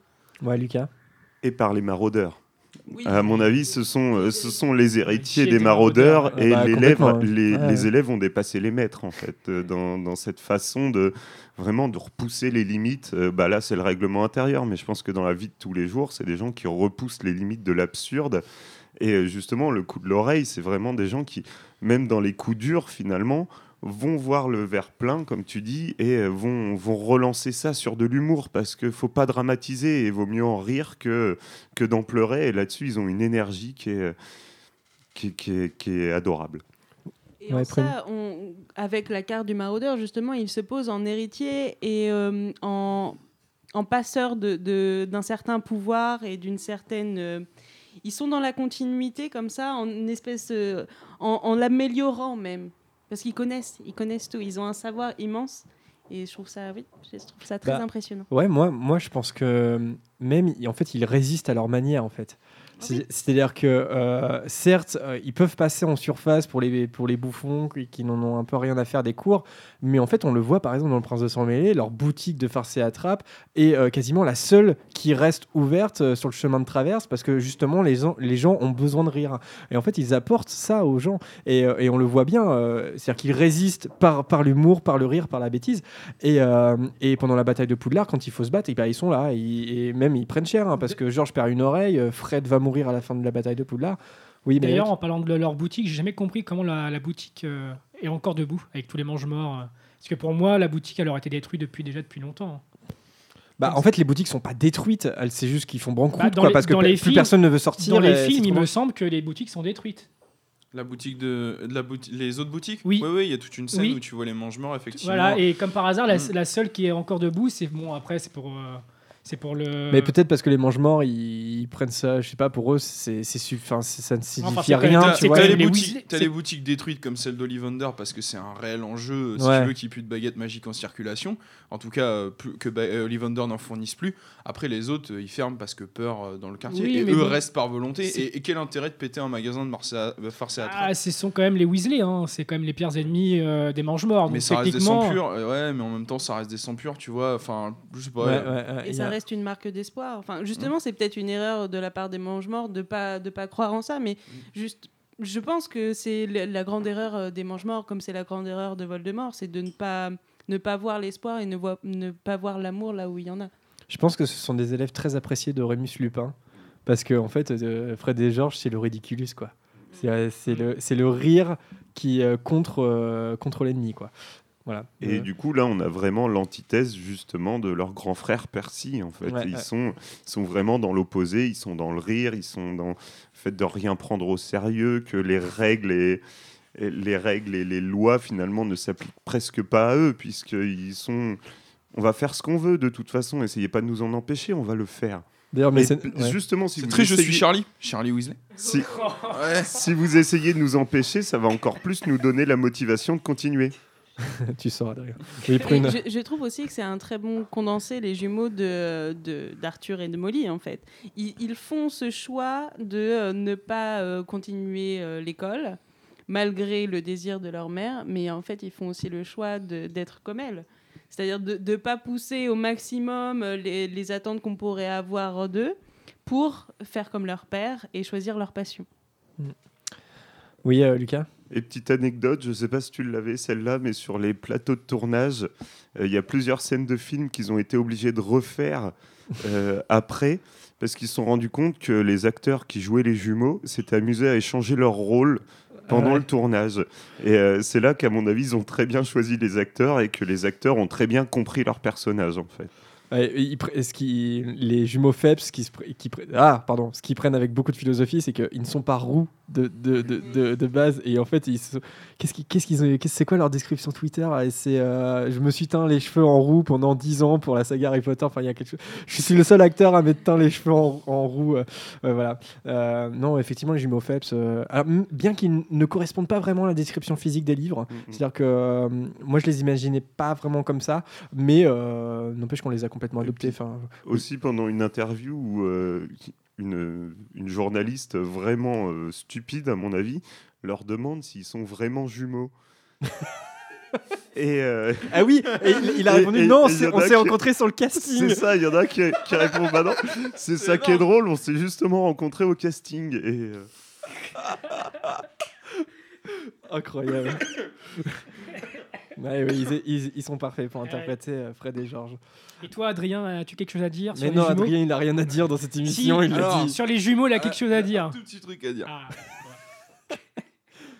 Je n'ai rien à dire, mais je trouve que l'insouciance et la légèreté qu'apportent les, les jumeaux sont aussi, euh, comment dire, euh, importants pour euh, l'histoire et pour tout. ce- Quand tu lis Harry Potter, c'est bien d'avoir ces sas de décompression, rire avec George et Fred, sentir de l'amour maternel avec Molly, sentir de l'amour paternel avec Arthur. Maintenant, pour moi, ces personnages-là m'intéressent pas parce qu'ils dépassent pour moi jamais ce cadre-là de fonction. Et, c'est- et- et je, ne les, tr- je les trouve unilatéraux du début à la fin. Je trouve pas qu'il y a d'évolution psychologique réelle des personnages. Je trouve qu'ils sont fidèles à eux-mêmes du début à la fin. C'est bien aussi, hein, parce que du coup, tu as un indicateur comme ça. hein. Euh, mais c'est pas forcément les personnages du coup qui m'intéressent le plus. C'est pour ça que je ne dis pas grand-chose sur les Weasley. Et d'ailleurs, dans la lignée, il perdure parce que euh, euh, Percy va appeler sa fille Molly et euh, George va appeler son premier fils Fred. Ouais. Allez, cru à J.K. Rowling sur les, sur les émotions. Et, et c'est vrai que là où c'est intéressant sur Fred et George, c'est que le décès de Fred, euh, on le dit, hein, George euh, ne, sera plus jamais le même et tout, mais au final, d'avoir continué à se comporter ainsi, ça fait partie de la victoire de Poudlard en fait. Euh, et malheureusement, on l'a perdu derrière, peut-être parce qu'on n'en aura pas besoin derrière. C'est, mais euh, bon là, c'est rentré loin. Mais euh, c'est- assez, c'est assez tragique aussi cette dimension-là. C'est marrant le point où, où peut-être le duo deviendrait intéressant, très intéressant euh, psychologiquement. euh, bah du coup, c'est aussi le moment où ça s'arrête. Et c'est dans la tradition des duos comiques euh, Ouais, que t'as ouais. dans beaucoup d'œuvres. Les hein. Les, les jumeaux, les jumeaux généralement quand ils sont représentés dans des fictions, c'est toujours des gens qui se complètent, euh, ou alors qui sont en opposé mais du coup qui se chamaillent. Donc c'est toujours des duos un peu comiques et, euh, et bondissants. Ouais, Prune? Euh, oui, alors qu'est-ce que je voulais dire? Oui, je voulais rajouter le fait que, que- comment on peut percevoir euh, le fait que Ron va aider aussi euh, au- à la boutique et va, va en faire partie après justement? Est-ce qu'il y a un désir de euh, entre guillemets se substituer ou... Moi, je me posais je la pense- question. Ça ferait une super nouvelle. Ça ferait une super nouvelle. Je Euh, pense de voir les- Ron travailler avec Oh. George et tout. euh, Ron a toujours été assez proche des jumeaux. Enfin, il est un peu dans le même délire, euh, pas préfet. Enfin, si, il est préfet, mais euh, pas, euh, pas la, tu vois, pas les, les notes. euh, il Pas est carriériste. Pas carriériste comme Percy, ou, parce que Charlie et, si je me trompe pas, ils ont tous, été- ils ont tous les deux été préfets en chef. ou Enfin, je sais plus, capitaine de l'équipe de Quidditch. Puis c'est des garçons, ils sont très proches en âge en plus. Ouais, enfin, je- Mais par côté- contre, euh, effectivement, il y a plein d'imaginaires autour de ça. Avec là, cl- clairement. Et puis euh, pour continuer dans le sentiment, euh, après la mort de Fred, George n'est plus capable de produire un Patronus. Ouais. Et euh, j'ai lu quelque part que tous les miroirs pour euh, Georges étaient, des, étaient un miroir euh, Du ouais. Rized. C'est beau. Ouais. Ah là là. Bon, alors sur ce, alors on va, on va passer sur Ron euh, avec un petit extrait. On vous le dit tout de suite, Ron, on, on- on l'évoque, mais je pense qu'on fera une émission sur Ron hein, parce qu'il y a trop de choses à en dire. En plus, là, on commence à, voilà, à taper n'a le pas chro- fait Ginny. à taper le chrono aussi. On fera Ginny un petit peu après, mais là, on- comme on fait dans l'ordre, Ron et puis euh, après Ginny. Je pense qu'il faut être complètement barjot pour mettre son nom dans la coupe de feu. Tu as enfin compris. Tu en as mis du temps. J'étais pas le seul à croire que tu l'avais fait. Tout le monde le disait derrière ton dos. Génial. Je me sens beaucoup mieux maintenant. Mais je t'ai prévenu pour les dragons. Hagrid m'a prévenu pour les dragons. Non, non, non, c'est moi. Non, tu te rappelles pas? J'ai dit à Hermione de dire que Simus m'avait dit que Parvati avait dit à Dean que Hagrid te cherchait. Simus ne m'avait rien dit en fait, donc c'est bien moi qui t'ai prévenu. Je me suis dit que ça irait mieux entre nous quand tu aurais compris ça. Qui, qui pourrait comprendre une telle chose? C'est complètement délirant. Ouais, c'est sûr. Je devais être un peu chamboulé.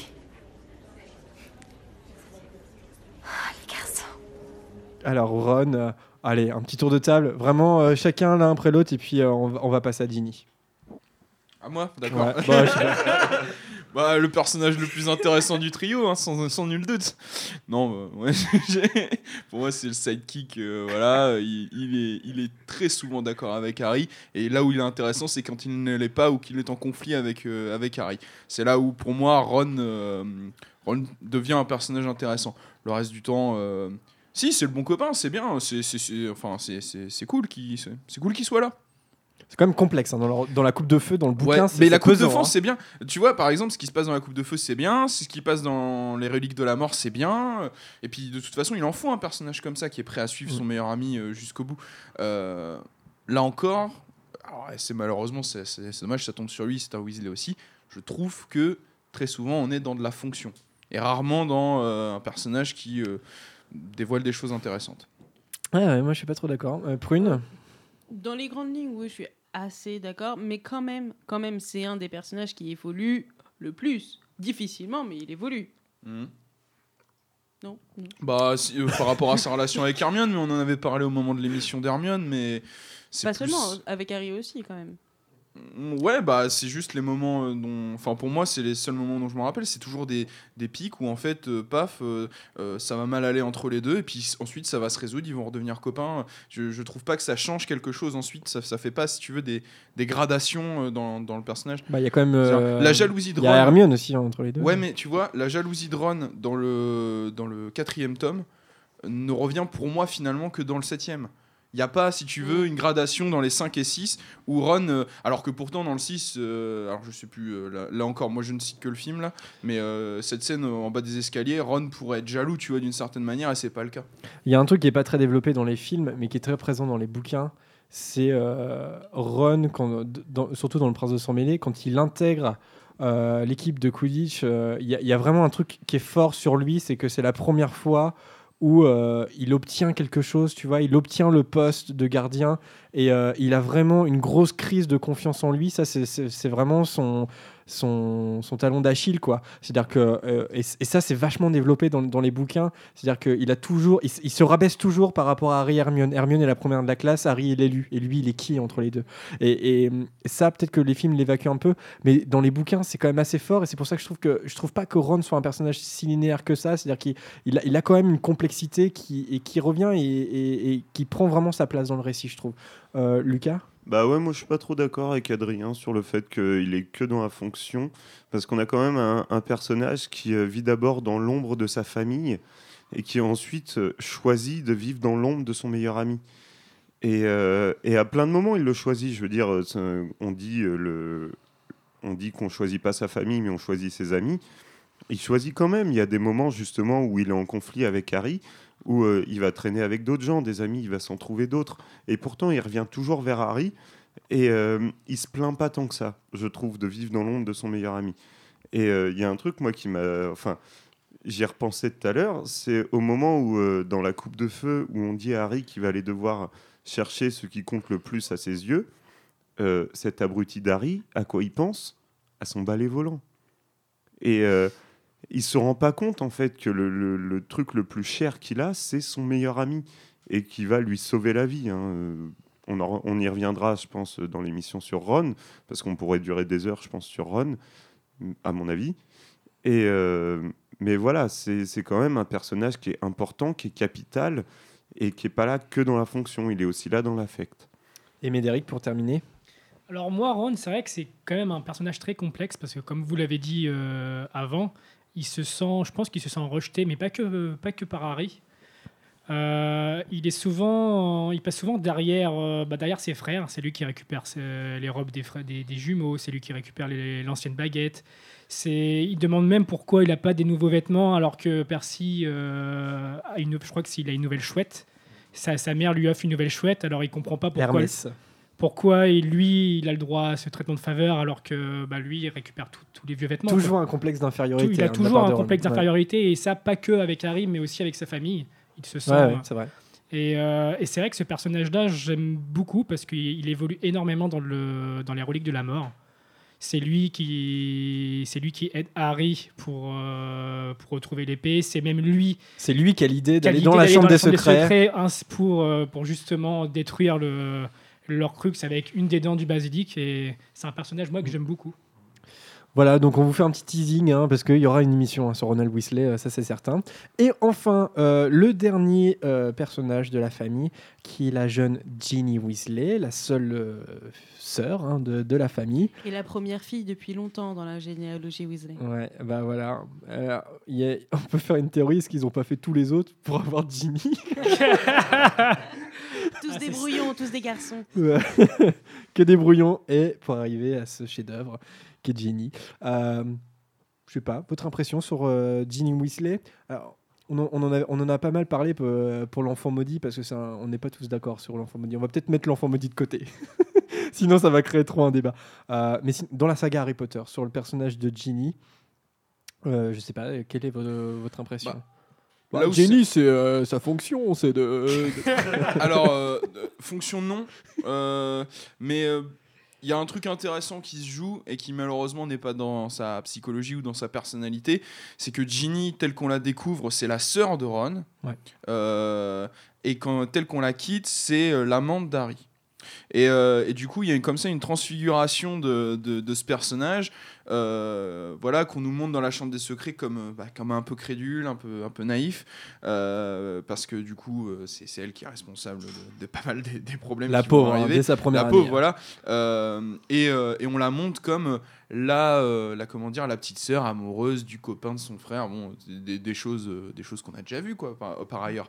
Et au fur et à mesure, en fait, euh, t'as une prise de conscience que Ginny pourrait devenir plus, autant pour le lecteur que pour Harry. Et du coup, elle devient comme ça un. Alors, je- euh, elle se transfigure en, euh, en une espèce de. De, ouais, de fantasme, dis- disons-le, pour Harry, euh, alors que lui ne la regardait finalement pas, c'est-à-dire il la voyait vraiment comme la sœur de son ami. Au fur et à mesure, elle devient, à ses yeux, une fille, une Oh, fille ça- intéressante. Et, euh, et- Qu'à partir et- du sixième euh, bouquin. oui, mais si, tu veux, c'est c'est quand même assez, assez fort d'extraire ça. Parce Ouais, que euh, dans la plupart des récits que j'ai vus qui mettent en scène ce, ce genre de choses, l'amour de, de Ginny pour, euh, pour Harry, qui est, qui est quand même de longue date, euh, serait, euh, serait, comment dire, serait malheureux. Il, serait, il aboutirait peut-être Bah, elle pas. passe à autre chose, hein, Et à un moment. Elle Il- passe à autre chose. euh, et, et puis il aboutirait peut-être pas euh, finalement, ou, euh, ou ça donnerait lieu à quelque chose d'intéressant parce que elle, vexée de ça, tu vois, aurait peut-être pu devenir mange-mort, je sais pas. Enfin, tu vois, il y, a des- y a des. Non, non, mais sans, sans dire, mais il y a des choses qui auraient pu se jouer, et au final, on, on décide de vraiment de- d'extraire, pour le coup d'une fonction, Ginny, pour la mettre dans une autre. Maintenant, voilà, ce que je- on l'avait déjà reproché à l'époque de l'émission sur l'amour. Ginny, déjà, elle est plus intéressante dans les livres que dans les films, ça c'est clair et net. Euh, mais c'est toujours le personnage un peu sacrifié pour moi de la saga. C'est celui qui a jamais eu totalement la place qu'il méritait. Euh, jamais eu. euh, tota- Il y a des très belles scènes. Il y en a pas assez à mon sens par rapport à ce que à, ce que ça devrait être dans, dans l'histoire et surtout pour l'importance qu'elle a pour le personnage d'Harry plus tard. Ceci dit, euh, je trouve que les films ont choisi une très bonne actrice. Elle aurait mérité de péter euh, un Horcrux, je pense. Ça lui aurait Mm. fait du bien. Prune. Oui, ou justement, moi je trouve ça un petit peu dommage ce, ce glissement, enfin, pas le glissement en lui-même de- dont tu parlais, mais euh, de, de tout ce qui est implicite ou euh, en tout cas représenté très peu de, de ce qui est de euh, Ginny qui fait sa vie en fait. Ginny qui est tout à fait capable de sortir euh, de, de toute cette famille, de tous ses copains qu'on suit depuis longtemps et qui est capable de se faire un groupe d'amis, qui est capable d'avoir de l'ambition, qui est dans le pouvoir. Et là, j'ai l'impression qu'on retrouve, malgré le fait que j'aime beaucoup cette famille Weasley, ça reste une famille qui reste dans la tradition quand même. Ça reste euh, des femmes qui, bien qu'elles soient puissantes, sont euh, reçoivent en fait ces injonctions de euh, d'avoir une fonction, voilà, d'être euh, accompagnées d'eux. Et malheureusement, Ginny se retrouve, voilà, elle, elle passe de la petite sœur à la copine d'eux. Après, j'oubliais une étape décisive quand même, c'est euh, c'est dans l'ordre du Phénix, quand il y a ce groupe qui, de 3 qui devient un groupe de 6. J'avais déjà dit, c'est moi c'est quelque chose qui m'a qui m'a beaucoup plu dans la saga. Et, euh, et pour le coup, Ginny, du coup, devenait aussi autre chose que... Enfin, Ouais, il y a l'armée de Dumbledore Il n'y ou, avait pas euh, toute cette histoire-là. Pardon, mes excuses. non, non, bah, enfin voilà, tu, tu peux. tu C'est une combattante comme sa mère. Mais ça reste une combattante. Heureusement, en fait, heureusement, je pense qu'il y a ce- cet aspect-là qui est à minima développé et un peu plus avec l'armée de Dumbledore, parce que sinon j'aurais trouvé ça triste. Oui, j'aurais trouvé ça euh, vraiment euh, trop, trop dans le carcan euh, de la femme. Oui, bah d'ailleurs, dans... moi j'ai dit on ne parlerait pas de l'enfant maudit. Et dans l'enfant maudit, on avait dit que c'était probablement elle qui pen- Ah, dans l'enfant maudit, et c'est pas une combattante, hein, dans l'enfant maudit. Non, mais on a dit que c'était probablement elle qui, qui à la maison décidait. On n'était Enfin, pas d'accord là-dessus. Ah, moi je suis pas d'accord. Mais Lucas, euh... Ginevra. Ginevra. Ginevra. Après, moi, c'est un personnage que j'aime beaucoup euh, dans le sens où, euh, effectivement, on retrouve ses, ses frères qui, euh, qui couvrent un peu leur petite sœur, hein, qui, qui vont lui reprocher euh, ses, euh, ses relations amoureuses. Euh, parce que on a, euh, c'est quand même un reflet de notre société. Moi, j'ai pas de petite sœur personnellement, mais euh, c'est un truc que j'ai déjà vu avec des amis. Effectivement, leur petite sœur, c'est attention, on touche pas aux petites sœurs, quoi. Et, euh, et justement, moi j'aime bien Ginny parce qu'elle va se battre contre ça. Elle, elle va justement tenir tête à ses frères en disant, ça, on l'a vu dans l'extrait, ça ne te regarde pas.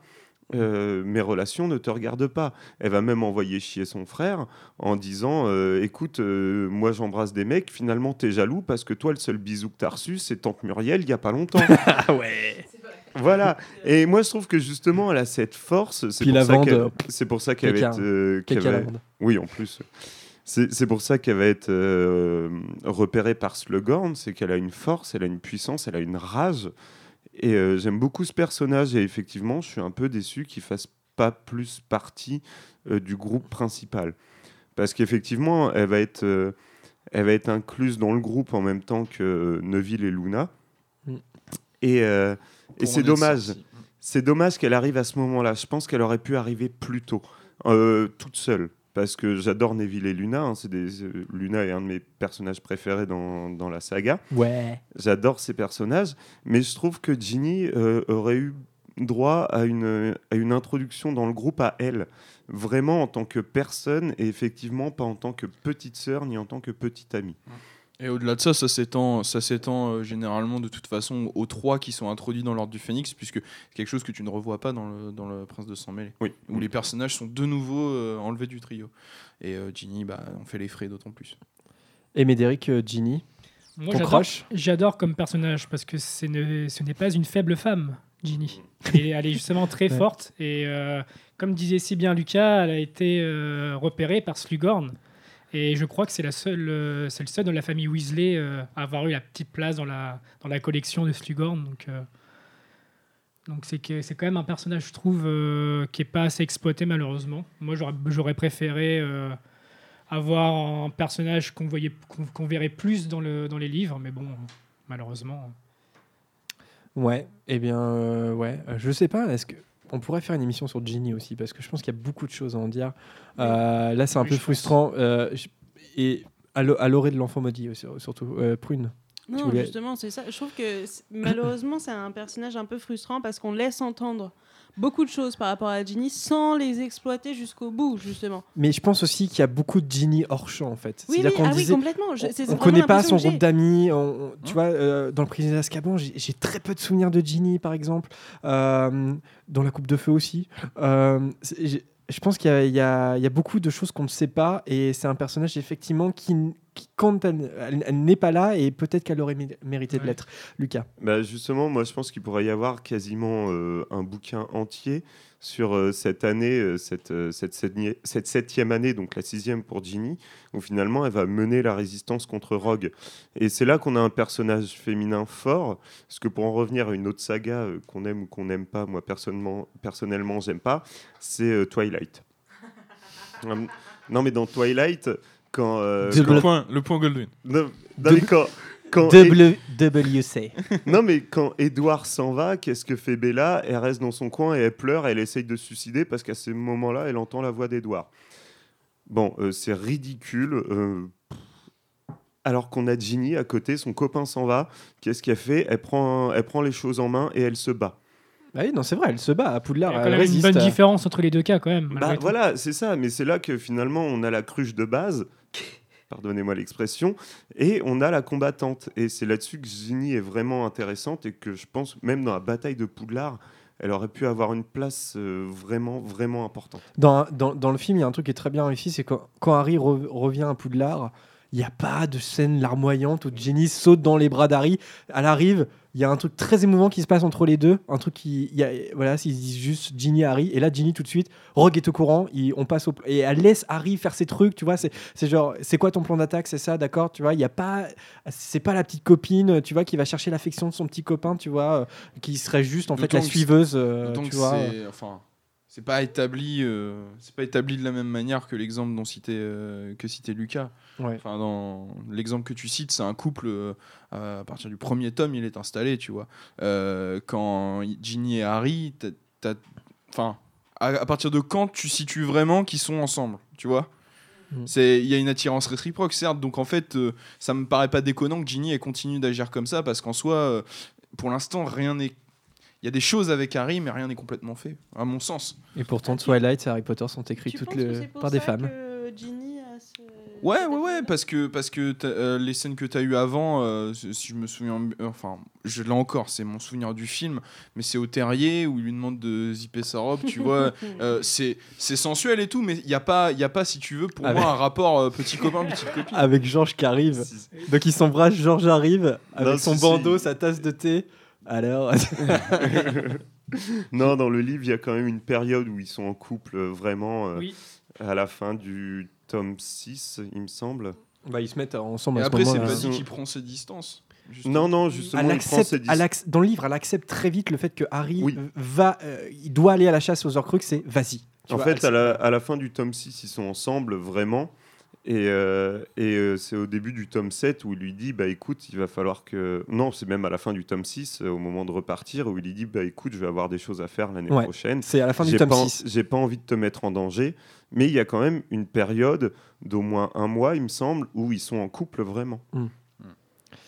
Enfin voilà, moi je, euh, je vous propose qu'on arrête là parce que c'est déjà une émission euh, très généreuse, je crois, mais en, en même temps c'est un thème euh, assez riche. Moi, ce que je vous propose, c'est, je pense que pour Ron, ça c'est certain, et pour Ginny, on pourrait faire des émissions.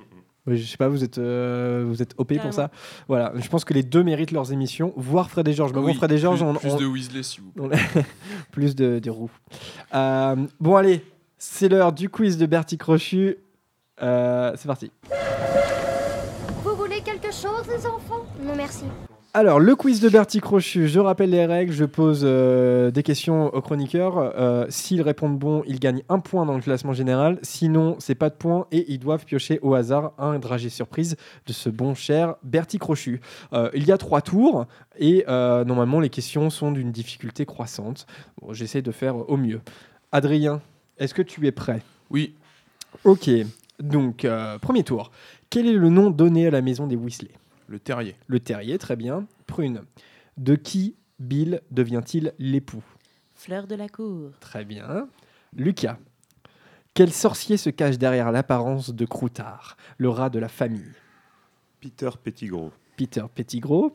Euh, ce pas bon cher Peter Pettigrew. euh, Médéric. euh, dans la chambre des secrets. Quelle créature Harry, Ron et les jumeaux chassent-ils du jardin au terrier Elle est dans le premier tour celle-là, mais... dans la chambre des secrets, quelle créature Harry, Ron et les jumeaux chassent-ils du jardin? T'en as parlé. Un gnome Ouais, les gnomes, très bien. Et j'ai et j'ai une question bonus pour tout le monde. Qui attaque Arthur au ministère de la magie dans l'ordre du Phénix? Nagini. Nagini, très bien. Je voulais juste dire que euh, les gnomes, moi, c'était ma partie euh, préférée du jeu euh, de, la, de PS2, en fait. On pouvait faire plein de trucs. Et, enfin, le jeu était pas super, super, mais on pouvait. J'ai passé des heures et des heures juste à faire du lancer de gnomes. Voilà. Ouais, les- les- le jeu est bédave, mais euh, c'est vrai que c'est- et ça, ça, Ça, est- et puis le balai, ouais. c- ça est volé sur un sur un balai, c'est pas mal. Euh, Adrien. Oui. Deuxième tour. Quel modèle de voiture Arthur Weasley ensorcelle-t-il Ford Anglia. Ouais, très bien. Une Ford Anglia. Euh, vous, vous- vous savez pourquoi ce modèle de bagnole? Parce que c'est la, c'est la bagnole euh, qu'avait euh, J.K. Rowling, non? Non. C'est pas ça Alors, c'est pas elle qui l'avait De Kennedy. Hein? Oui. C'est la voiture Dallas. de Kennedy. Ah oui ah, non, Je savais pas. Non, je sais pas. hein, Ah bon? J'invente peut-être. La bagnole de Kennedy Non, en fait, c'est c'est la voiture qu'avait son ami euh, Sean Harris. Et euh, c'était son meilleur ami. Et euh, d'ailleurs, le personnage de Ron est, en fait, est complètement inspiré de, de, de- de- de cette personne, Sean. Euh, et en fait, il avait la même voiture et elle a beaucoup de souvenirs, de très bons souvenirs, parce que c'est le premier à avoir eu une voiture. Et donc, elle a fait pas mal d'escapades dans cette Ford Anglia, dans la chambre des secrets. Et Sean Harris est l'inspiration première pour Ron Weasley. Deuxième question pour Prune. Quel artefact précieux Fred et George off- offrent-ils à Harry dans le, dans le prisonnier d'Azkaban? Bah, la carte du maraudeur. La carte du maraudeur. Oui, oui. Bah, la carte du maraudeur. ouais. Euh, Lucas, tu vas passer devant là. Si tu réponds bon non. T'as- t'es- t'as- Euh, qui est le fils aîné de la famille? Bill. Bill, bonne réponse. Ok, très bien. Et Médéric, quel jumeau survit à la bataille de Poudlard? Georges. Georges, très bien, ok. Donc euh, Georges, il est blessé à l'oreille, mais il survit, c'est Fred qui décède. Euh, D'ailleurs, Georges, euh, vous savez avec qui il se met à la fin des... Angelina. Ouais. Johnson. Ouais, il se met avec Angelina Johnson. Et donc, il a un fils, Fred, et sa fille s'appellera... Enfin, leur fille s'appellera Roxane. Roxane Euh, Référence. En roue libre. En roue libre. Adrien, tu fais le malin? Parce que là, il n'y a pas eu de dragée surprise. En plus, c'est là tu l'as pas, je pense. Ah. Et je ne sais pas si quelqu'un l'a autour de la table. Troisième tour un peu corsé. Comment s'appelle le village où résident les Weasley? Oh, Tu l'as, toi Bon, Lucas, là. Bah, je propose que ce soit sa question et j'en prends une autre. Ah bah, Alors, Adrien, tu pioches un dragée direct. Ouais. Lucas, tu l'as Loutry Saint-Chaspoul. Bah attends, tu m'as pas laissé répondre, tu l'as laissé Ah. répondre. Euh, Bah, euh, bah je savais que c'était ça. Bah non, je suis désolé, j'en prends pas, c'est pas Ah, la mauvaise foi, t'en prends un tout de suite. Bah je suis désolé, tu Ouais, l'as laissé t'en répondre prends avant. un. Moi j'étais là, je dis, ah, il y a combien de dragées dans ce truc Ouais. Bon. Loutry Saint-Chaspool, ça se trouve dans le Devon, hein, euh, au sud-ouest complet de l'Angleterre. C'est la pomme. D'ailleurs, euh, on n'est pas très loin géographiquement. On habite à Caen, on n'est pas très loin géographiquement du Devon. hein. Euh, La maison des Weasley est juste à notre portée, de l'autre côté de la Manche. Alors que ça a quel goût, Adrien? Une pomme. Pomme? Mm. Apple. Think different. Oh, placement produit, attention. Oh là là, faut que j'arrête. Prune. Je le voir. de quel prénom véritable Ginny est-il la contraction? Oh, Ginevra. Ginevra, donc on l'apprend dans le chapitre 8 des reliques de la mort. Et dans le podcast numéro 13 aussi, à peu près 10 fois. c'est vrai. Alors, euh, d'ailleurs, alors je donne tous les prénoms. Ron, c'est Ronald. Percy, c'est Perceval. euh, Charlie, c'est Charles. Et Bill, c'est William. Voilà. Euh, Lucas. Et Fred et Georges? Fred et Georges, c'est Fred et Georges. Lucas, quelle chanteuse Molly aime-t-elle écouter à la radio? Euh, Célestina Moldubec. Ouais, très bien. Bon, carton plein pour Lucas. Vanessa va avoir du travail à faire. Euh, Médéric, comment Ron apprend-il que sa famille est saine et sauve après l'attaque au mariage de Bill et Fleur? Question de livre, bien entendu.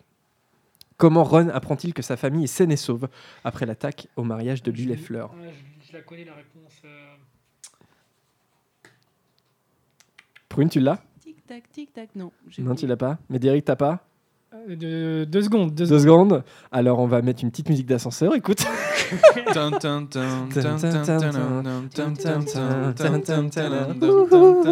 pas par rapport, c'est pas avec les portraits. Non, faux, réponse fausse.